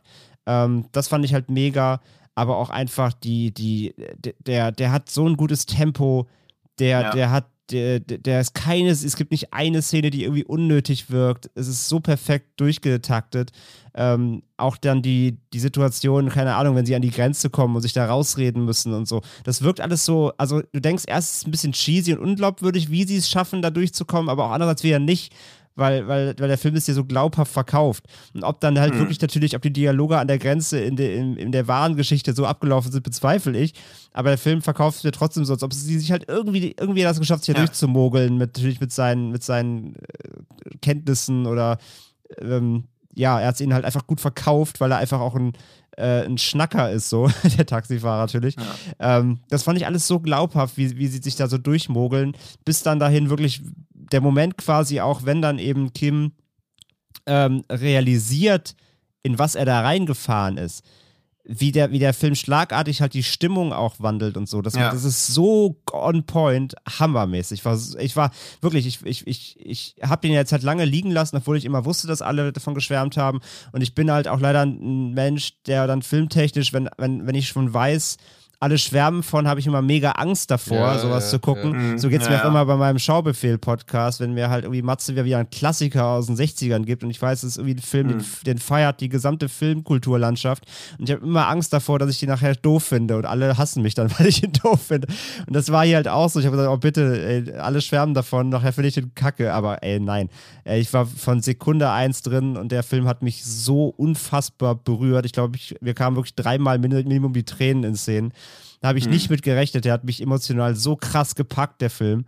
Ähm, also so, so krass abgeholt auf einer emotionalen Ebene hat mich wirklich tatsächlich echt relativ lang kein Film mehr jetzt. Ähm, ich war da so involviert und äh, spätestens, also wenn der Film selbst es schon nicht schaffen sollte bei, bei, bei, beim Zuschauer, spätestens, wenn dann im Abspann noch diese Originalaufnahme Ja. von dem Jürgen Hinspeter kommt, der halt dann noch da diese Anekdote oder seine, seine letzten Worte so quasi dann nochmal an den Taxifahrer richtet. Alter, da Ja. ist, ist bei mir alles gebrochen so. Also äh, unfassbar, wirklich. Also Ja. der Film ist wirklich, ich habe dem auch volle in Letterbox-Sprache 5 fünf von 5 mit Herzchen.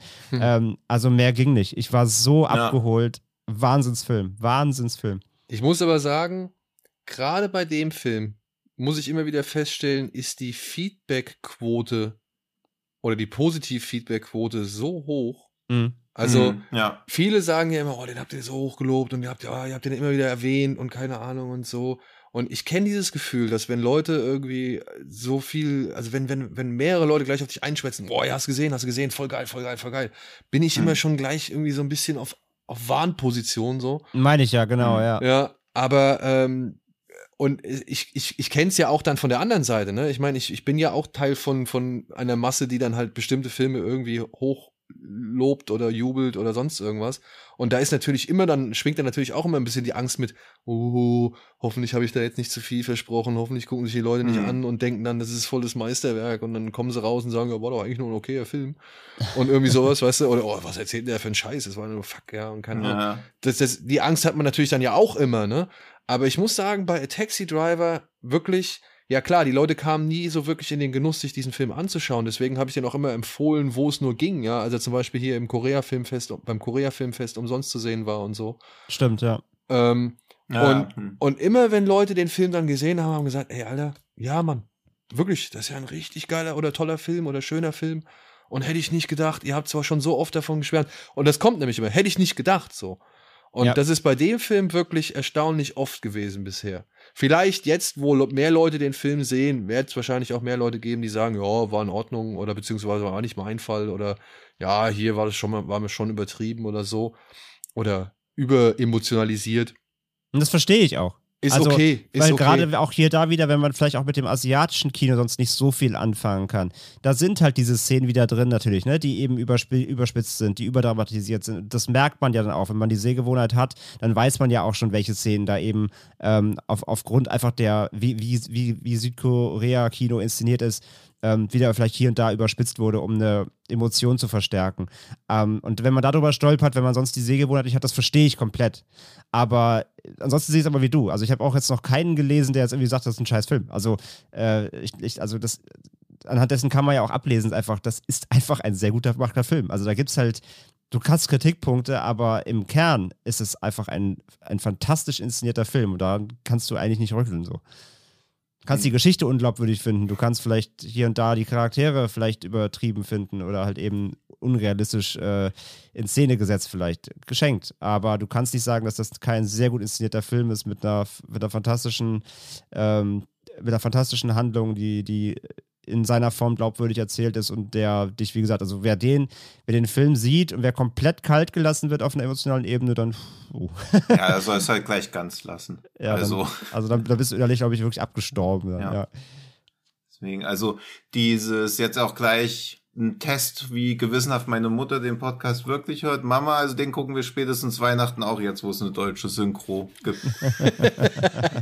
Das ist echt so, also ich wüsste auch gar keine Bandbreite. Also so, ich finde es eh immer müßig zu sagen, der Film ist für so und so ein Alter oder so und so eine Zielgruppe, weil ein guter Film funktioniert für alle, außer es ist irgendwie so ein extremer Film, wo man dann sich so von Anfang an gegen verwehrt.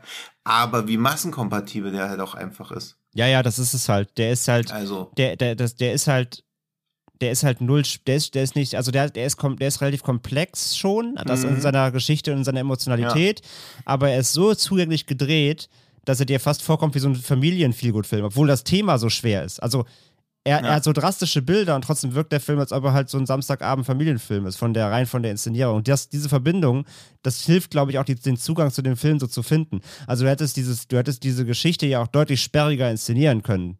Aber er schafft das Ja. eben, das meine ich eben, dieser Leichtfüßigkeit, wie er auch einsteigt. Der Film holt dich erstmal komplett ab auf so einer leichten Ebene, um dich dann halt reinzuführen in das komplexe und auch schwere Thema. Und dir, das, Mhm. das macht er halt, das habe ich so kaum, Ja. kaum jemals irgendwie gesehen, das so zu schaffen, so, ein, so, eine, so, eine, so eine Zugänglichkeit zu schaffen für ein eigentlich ähm, schwer verdauliches Thema. ja. Und um nochmal Low-Hanging Fruits abzuernten, 2017 kam äh, Battleship Island, The Villainous und der Film im Abstand von wenigen Monaten in die koreanischen Kinos, während es bei uns Fuck You Goethe 3, Bully Parade und Bibi und Tina Tohuwabohu total waren.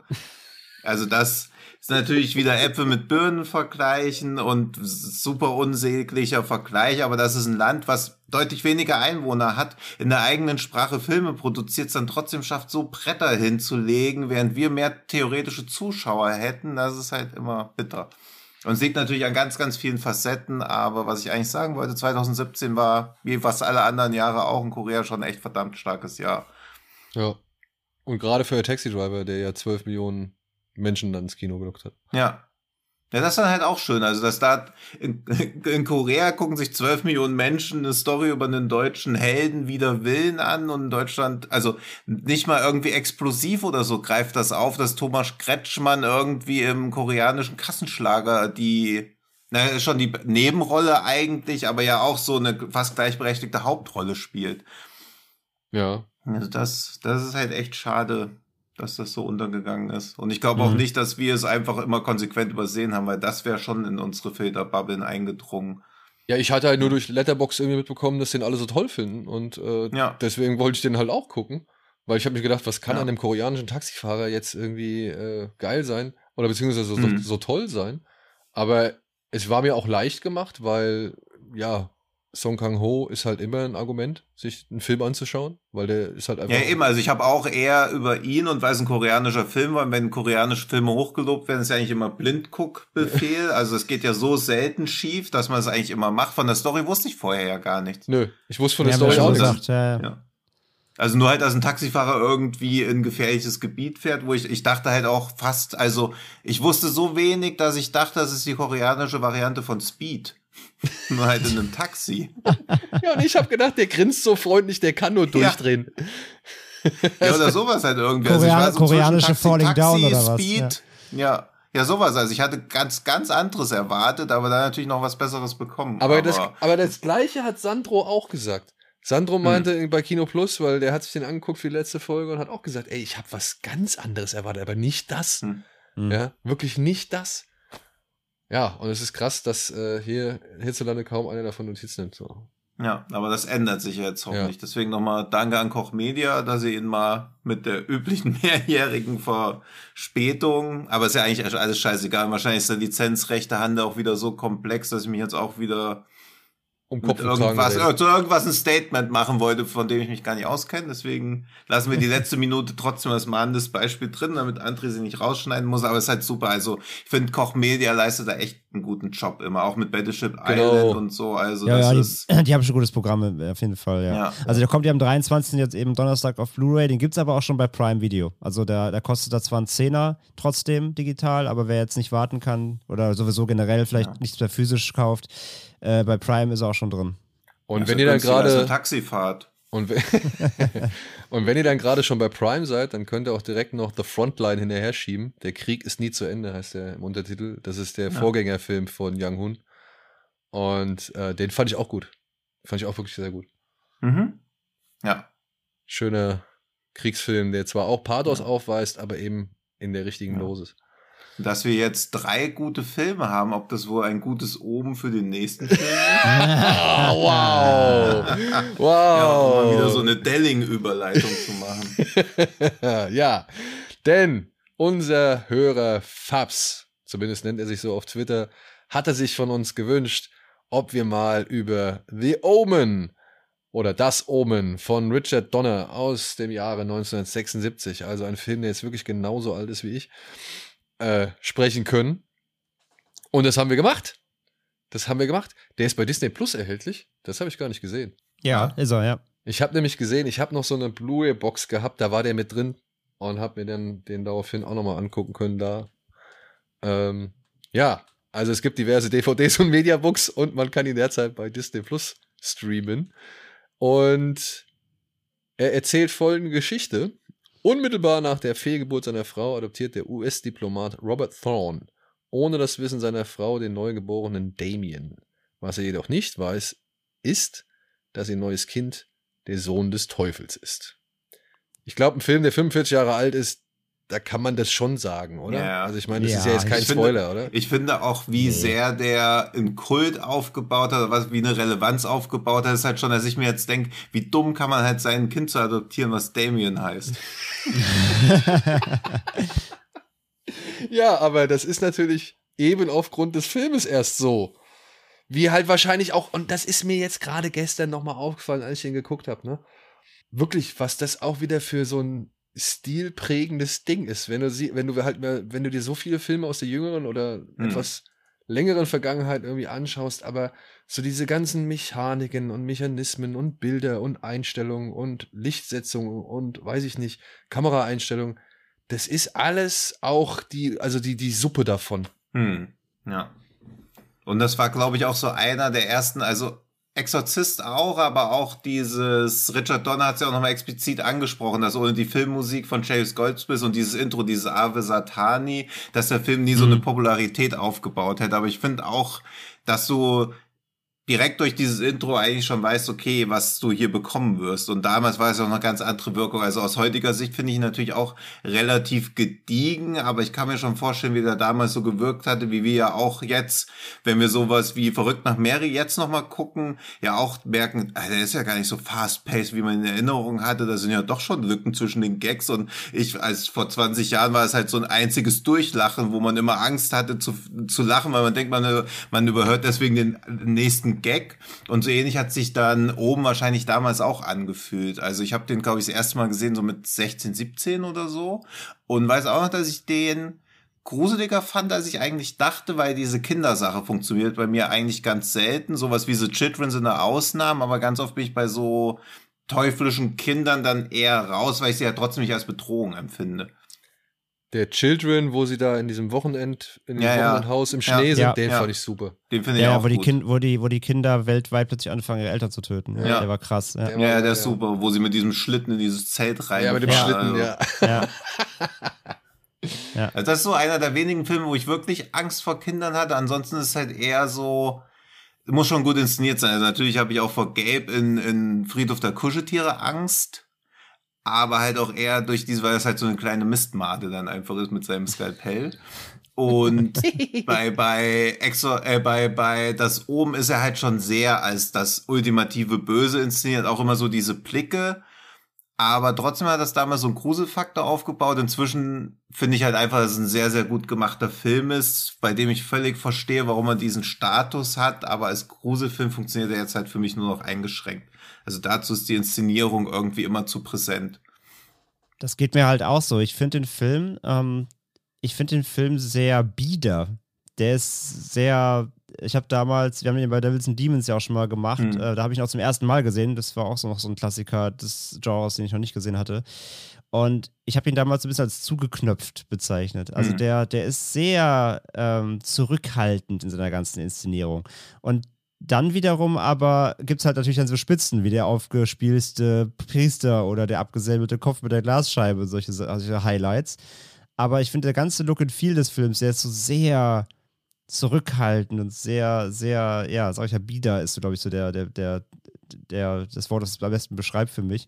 Ähm, und ich will nicht sagen, dass der keine Atmosphäre hat. So, ich mag diese gotische Atmosphäre, die der hat, diese gotischen Bilder, diese, diese auch sehr, sehr anmutende Ästhetik fast schon. Und was Daniel gesagt hat, absolut, äh, dass da viel Blaupause drin steckt. Also ich meine, der war jetzt 76, davor gab es natürlich auch Sachen noch wie The Haunting und, und Innocence. Aber er, der hat schon auch sehr viel zu diesem, natürlich diesem, äh, ja, ich möchte nicht sagen Geisterhaus, aber schon auch so ein bisschen den Flair eben dieser Filme definitiv vereint. Und, und Donner, Donner inszeniert da ja auch fantastisch, das ist gar, gar keine Frage. Also die Atmosphäre gebe ich ihm auf jeden Fall. Ich finde halt auch Damien auch aus heutiger Sicht so nicht mehr wirklich gruselig. Also wenn der da irgendwie so ein bisschen verschmitzt in die Kamera äh, grinst, wenn dann wieder mal irgendwie ein Unfall passiert, mhm. in Anführungszeichen Unfall das wirkt halt so ein bisschen, ja, also das, das schockt mich halt nicht, nicht wirklich mehr. Also ich kann verstehen, wenn das damals natürlich irgendwie ähm, schockiert hat, aber ich finde, dass heute funktioniert das für mich auch nicht mehr so richtig. Finde ich fast ein bisschen unfreiwillig äh, komisch dann teilweise auch. Ähm, und ja, deswegen, also ich, ich bin bei dem so zwiegespalten. Ich verstehe auch, wie Tino sagt, ich verstehe, wo es herkommt und ich verstehe seinen Status, das ist auch völlig in Ordnung.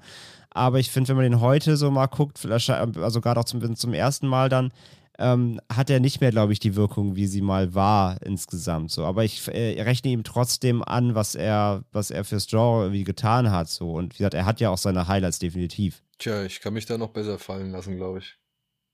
Weil ich war ja, vielleicht ist es die Nostalgiebrille, muss, muss ich auch zugestehen, keine Ahnung. Ich dachte, aber die wäre von vielen, Mann.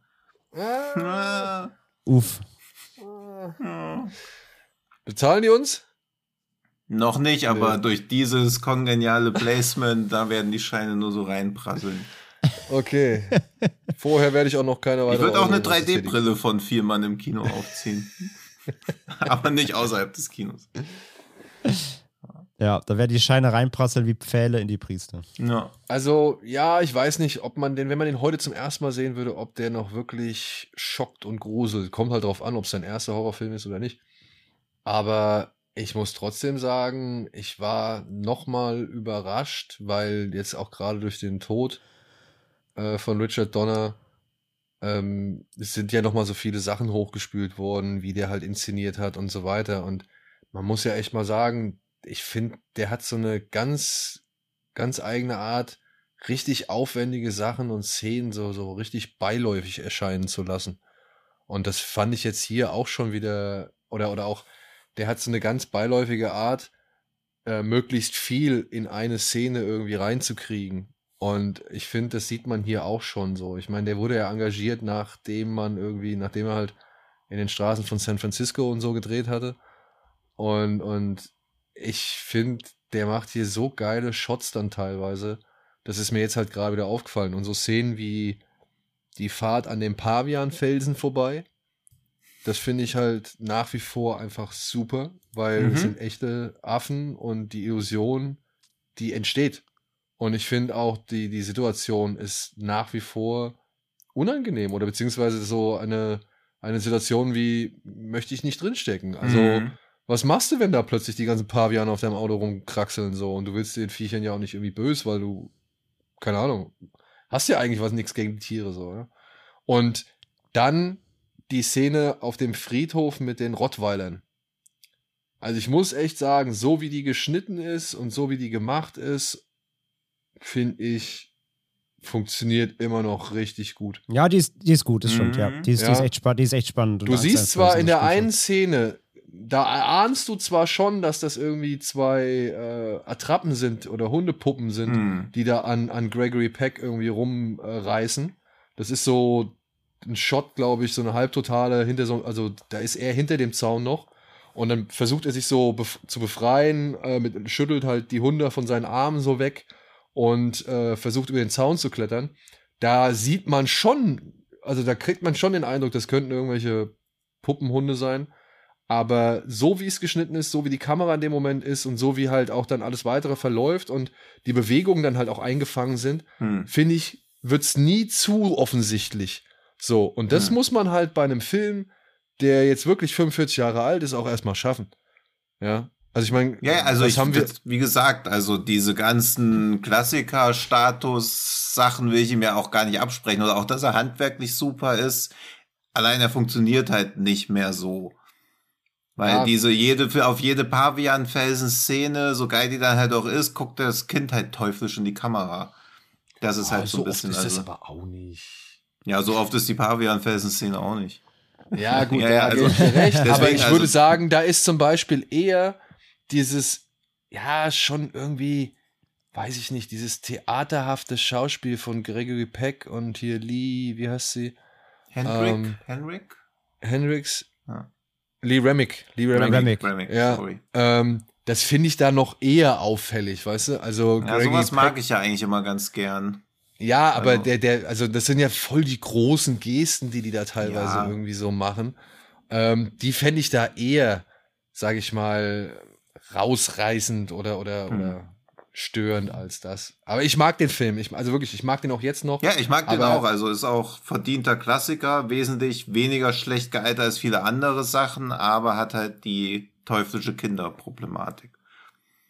Und ich muss sagen, ne, jetzt so dieser Hintergrund, ne, wenn sich die Juden über Zion erheben oder was weiß ich, was sie da, diesen, diesen Fluch, den sie da sagen, ich weiß auch nicht, ob man das heute noch in so einem In so einem hast du Kontext. ja, in so einem Kontext äh, und dann auch wirklich so explizit benennen würde, weißt du? Na, wahrscheinlich, also das, das ist ja im Remake schon deutlich weggefallen. Ich glaube auch, weil dieses irgendwas historisch irgendwo verankern zu wollen, je expliziter du das machst, desto angreifbarer wirst du, egal mit welcher Thematik. Bloß raubt auch so ein bisschen diese, diesen, ja, diesen, diesen Mystery-Faktor oder so. Also das finde ich, hat der Mhm. Exorzist schon deutlich besser hinbekommen. Ja, Und man merkt ja. ja. viele andere Anleihen bei oben auch, dass schon viele so Exorzismus, nicht Parallelen, aber so von der Inszenierung sind ja schon viele so Orientierungspunkte zu finden. Und der Exorzist hat das halt schön schwammig gehalten, während äh, das oben das schon irgendwo wieder verorten will, um halt diese komplette Teufelssache aufzumachen. Und das ist halt auch immer so ein bisschen das Problem, wenn so ein Horrorfilm so groß, also wenn irgendwie dann am Ende doch die ganze Welt wieder in Gefahr ist, weil das wird mir auch nicht so ganz klar. Was ist denn Damiens Endgame eigentlich? Also was, was steht dann auf dem Spiel? Doch auch wieder nur so diffus, ja, die Welt, der Teufel kommt. Aber was macht er dann? Also das raff ich halt ganz selten, was das überhaupt sein Naja, soll. das wird ja dann in Teil 2 und Teil 3 gezeigt. ja, aber Und ich finde in Teil ich dann 3 was sogar, in Teil 3 sogar noch relativ, äh, also ich würde sagen, Teil 3 ist aktueller denn je. ja, stimmt. Und Sam Neill geht eh immer. War auch der dritte, wo Sam Ja, Neill, genau. oder? Ja, genau. Ja. Ja. ist mit Sam Neill, ja, Ja. ja, Habt ihr eigentlich mal die Curse of the Omen Doku gesehen? Nee. Nee. Weil der, der Dreh von The Omen 76 war ja eben wie bei Poltergeist ähnlich auch, war ja komplett durchzogen von so Unfällen, wo halt alle am Set wieder sagten, oh, wir drehen hier einen Film über Satan, deswegen der Satan ist hier am Werk. Also der Producer hier, ähm, Harvey Bernard, hat ja mal, wie gesagt, ähm, äh, der Teufel wollte nicht, dass wir den, dass wir den Film beenden. So.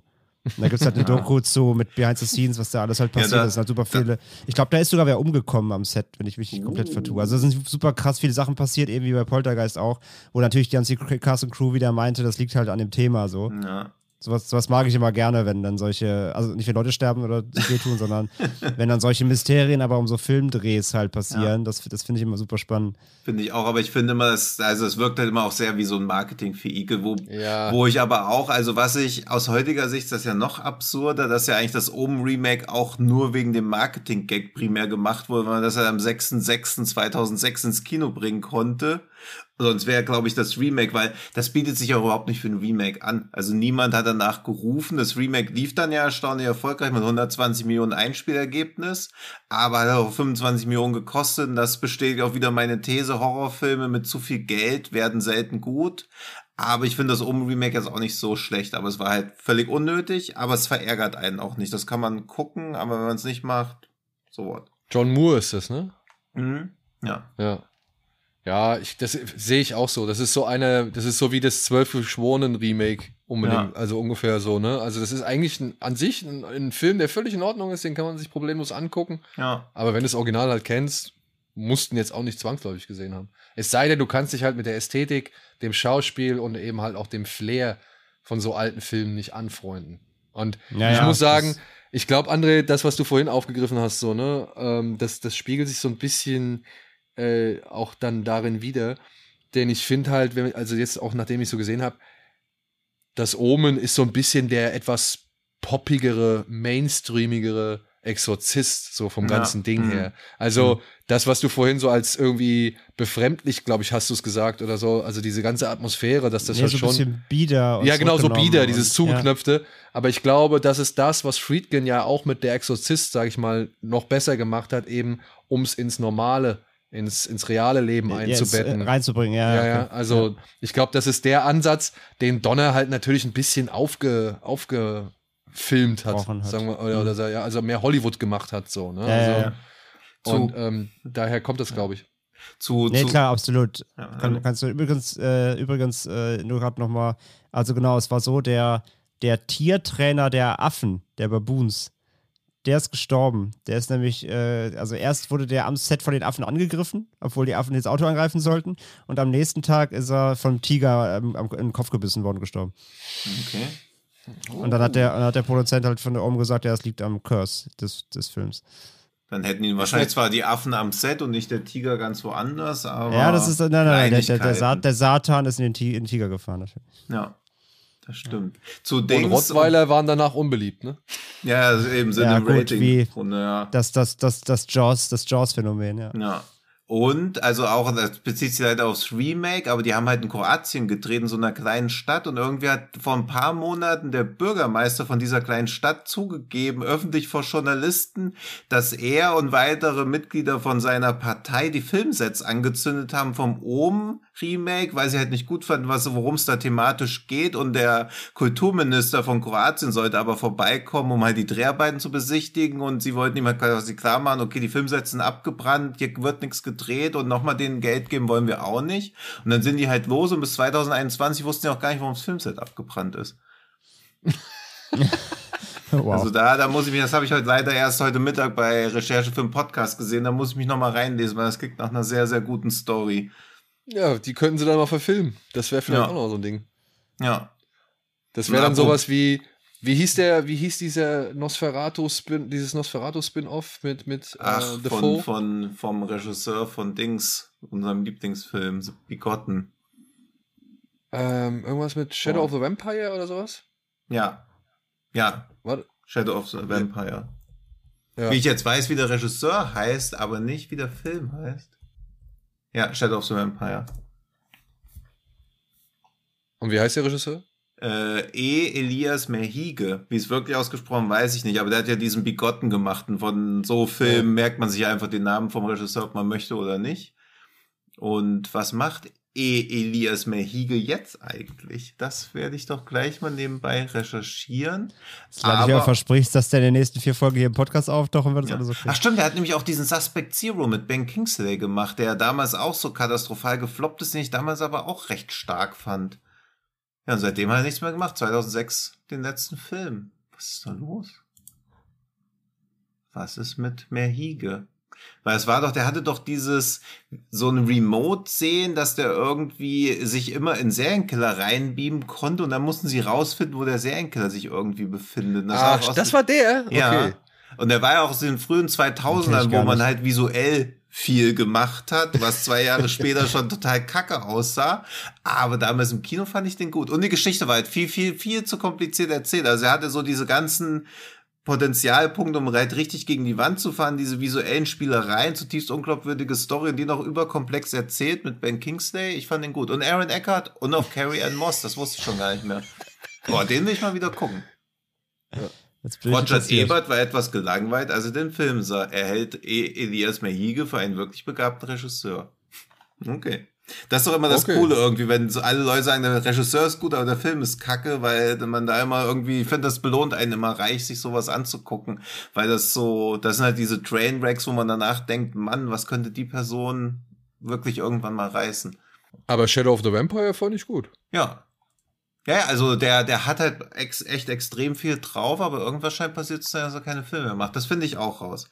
So, Der wurde übrigens von Nicolas Cage äh, produziert. Hm, okay. Bei Suspect. Zero hat Client Menzel die Musik gemacht. Da erinnere ich mich nämlich auch noch dran. Und Billy Ray Aber- hat das Drehbuch geschrieben und das ist ja der Vater von Miley Cyrus, wenn ich richtig informiert bin. Aber um mal kurz auf eine Pressestimme zum Omen zurückzukommen. Da gibt es nämlich bei Wikipedia den, den Eintrag von Die Zeit. Die geschrieben hat, inhaltliche Parallelen zum Exorzisten scheinen durchaus beabsichtigt und setzen sich schon ärgerlich bis in detaillierte Bildzitate fort. Das habe ich nicht so ganz verstanden. Ich auch nicht. Die 4 Millionen, ja. warte mal kurz, Hm. die 4 Millionen Dollar, teure Spekulation mit, der, mit dem Irrationalen mit einem doppelt so hohen Werbeetat auf den Markt gebracht, ist zwar technisch sorgfältig, doch unoriginell und steril inszeniert. So vermittelt das oben anstelle gruseligen, gruseligen Schauders eher gepflegte Langeweile. Ja, ich glaube, diese irgendwo irgendwelche auch, also auch optischen Parallelen sehen zu wollen, das soll ja, glaube ich, immer nur unterstreichen, wie belesen man als Filmkritiker ist. Also ich sehe das auch gar nicht. Das ist ja so haltlos hingesagt.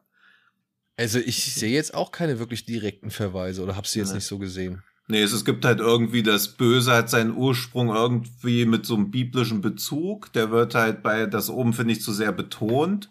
Aber ansonsten völlig fein. Und ich meine, Amerika, so dieses doch eher, tendenziell eher religiöse Publikum mit sowas noch ein bisschen mehr einzulullen, das passt schon. Also so vom Ansatz. Ja, aber Ja. das, ansonsten ist es halt wieder, ja, so bla bla. Übrigens Aber- auf der auf der Hm? englischen Wikipedia-Seite von E. Elias Berhige steht, äh, weil der letzte Eintrag ist, was er aktuell macht. He is currently supervising a reconstruction of the 1979 film Caligula. Ah ja, sehr schön. Das ist das letzte, das ist das letzte was da steht, was er angeblich macht. Er, äh, er rekonstruiert Caligula. Ja, das ist doch gut. Ja, Da, Das klingt nach einem Ja. spannenden Projekt. ja. ja. Da Und ich- ist er dabei auch eingeschlafen und deswegen macht er nichts mehr seit Ja. 2006. Da will ich doch gleich 10 Liter Wein trinken. Und erstmal eine Runde Weintrauben auskotzen. Ja. So. Und ja, und noch Kotzen- einmal, bevor, ja, ich weiß, weil Kotzen war natürlich eine super Überleitung, da bin ich leider schon ins Wort gefallen, aber hat einer von euch eigentlich mal in die Damien TV-Serie reingeguckt? Oder überhaupt Nee, bis vor einer Sekunde gewusst, dass es die gibt? Ja, ich Ja, habe nur im, ah, im Zuge der. Recherche für The Omen Ja, habe ich nochmal Aber jetzt nie gesehen, ne. nie ich habe nur den Piloten geguckt, wo sie was ganz Cooles, aber gleichzeitig unglaublich Lächerliches machen, weil die Rückblenden in seine Kindheit sind natürlich Originalausschnitte aus das Ohm.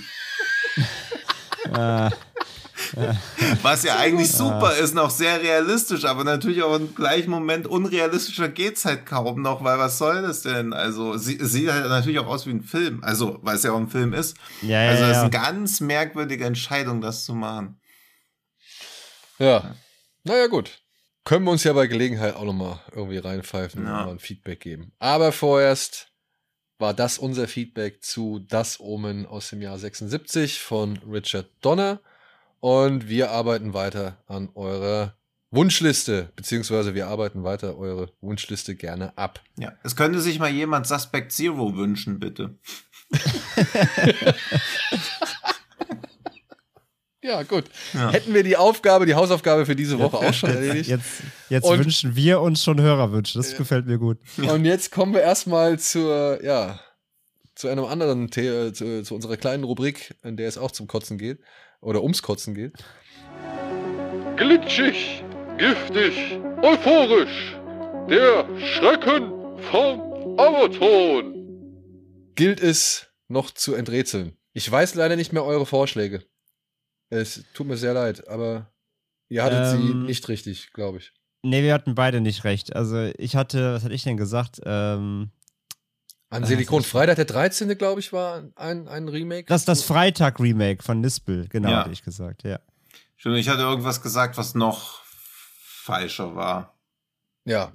Und die Antwort war tatsächlich Piranha 3D. Ja, das ärgert mich Von- jetzt auch ein bisschen, weil da hätte man echt drauf kommen können. Ja, das stimmt, ja, ja. Ja. Rückblickend, Von- ja. Alejandro Aja. Ja, äh, den mag ich. Ich hatte sehr viel Spaß mit dem Film. Und Ich finde den auch immer noch gut. also der super. erste auf jeden Fall, Also der zweite war Bullshit. Aber, ja, ja, also, aber, Aber der, der erste hatte wirklich alle Triggerpoints für einen guten Fansblätter. Da hat Asha wirklich äh, ein gutes Händchen bewiesen. vor Ja. allen Dingen Ja, liefert er halt, um mal noch mal Sky Sharks als Vergleich ranzuziehen. vor allen Dingen liefert er halt auch. Also er ruht sich nicht auf diese Idee aus, sondern es ist halt auch immer wieder eine gute visuelle Idee. Ich finde, er schafft es auch, Spannung zu erzeugen. Natürlich fiebert man nie mit den Leuten mit, aber man ist durchaus schon gefesselt von dem, was passiert. Und es gibt halt eine hohe Pointenzahl und noch mehr Gore. Also er zieht halt wirklich durch. Ich war auch erstaunt, wie krass der teilweise ist. Ja. Und ich bin auch erstaunt, wie selten der inzwischen erwähnt wird. Also der ist relativ schnell untergegangen, haha, ohne dass man das wirklich erklären könnte. Weil auch wenn so Fansblätterfilme so aufgezählt werden, der taucht selten in irgendwelchen Listen auf. Dabei würde ich den eigentlich immer relativ weit oben verorten.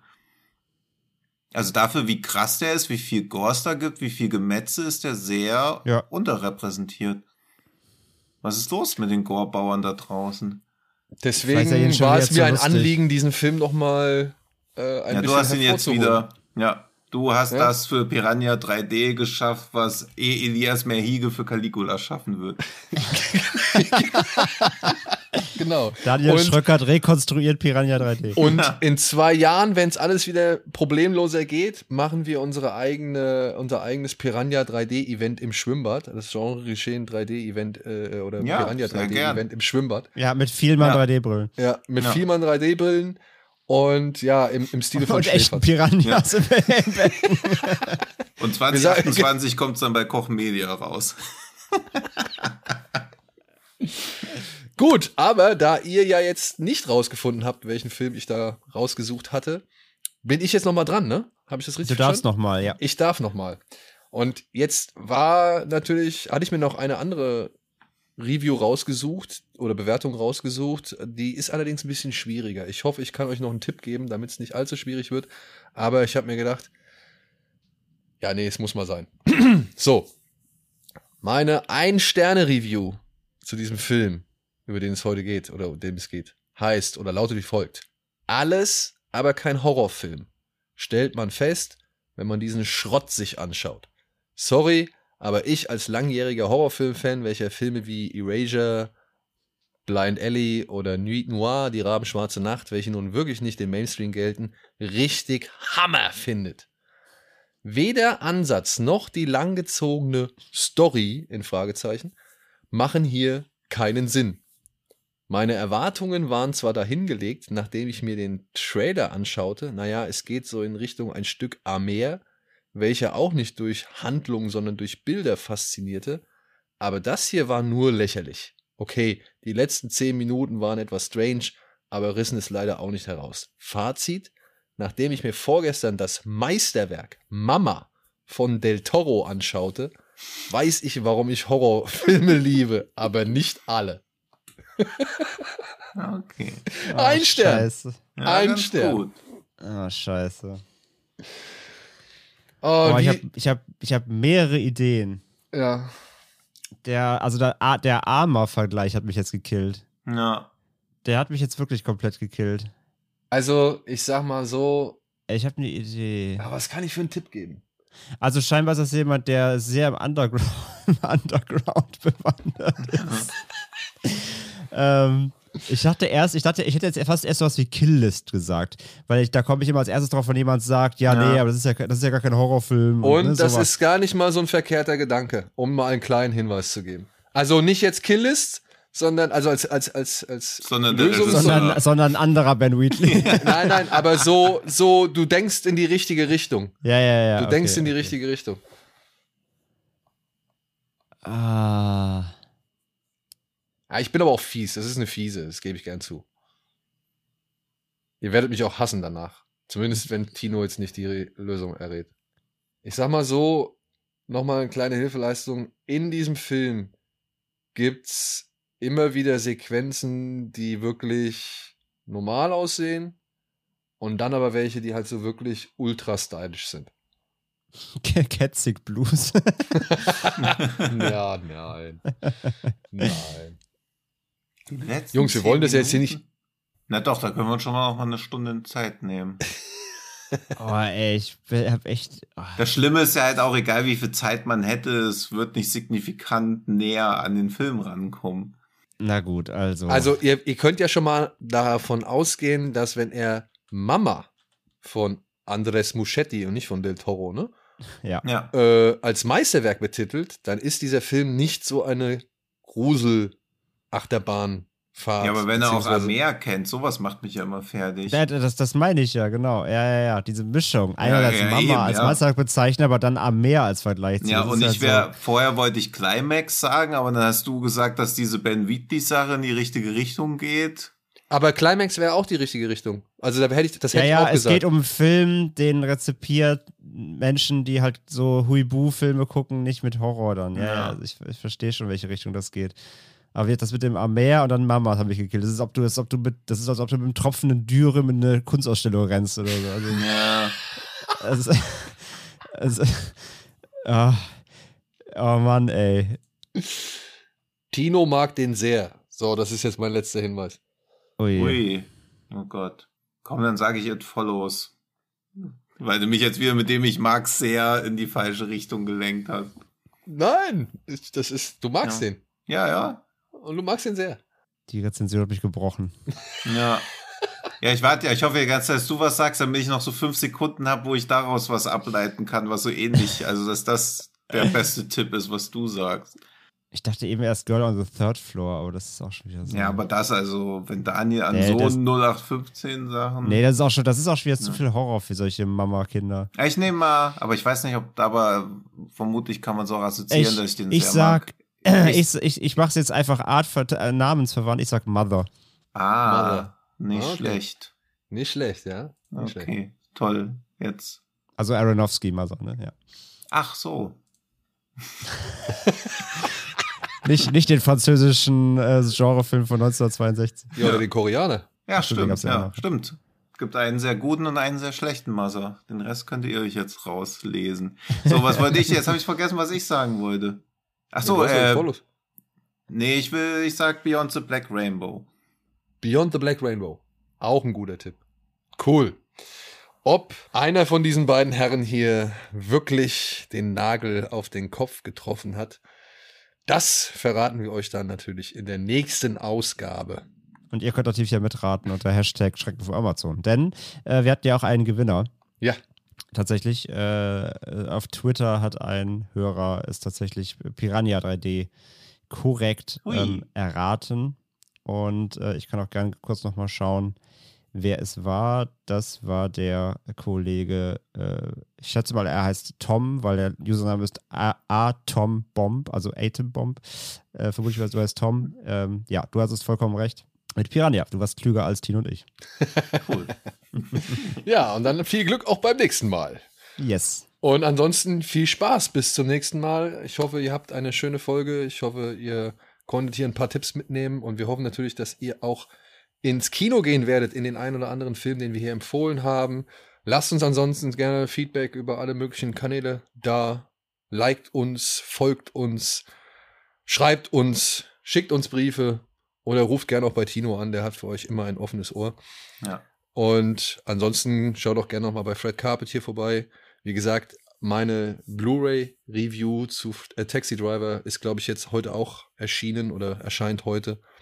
Und ansonsten, weiß nicht, habt ihr noch was? Nö. Nö? Dann Außer, sagen dass wir ich doch mal. noch sagen kann, dass dieser ominöse Suspect Zero auch von Tom Cruise produziert wurde, der aber da uncredited ist. Was das wohl bedeuten mag über die Qualität des Filmes, man weiß es nicht. oder welche Gelder da vielleicht dahinter stecken. 750.000 Dollar stecken dahinter. Ja. Aus welcher Das Kasse? ist fast eine Million Dollar. Ja, das weiß man nicht, aber mit Suspect Zero werde ich mich heute noch ungefähr drei Stunden beschäftigen, das spüre ich schon. Gut. Bis dahin verabschieden wir uns und sagen Tschüss. Tschüss. Bis zum nächsten Mal.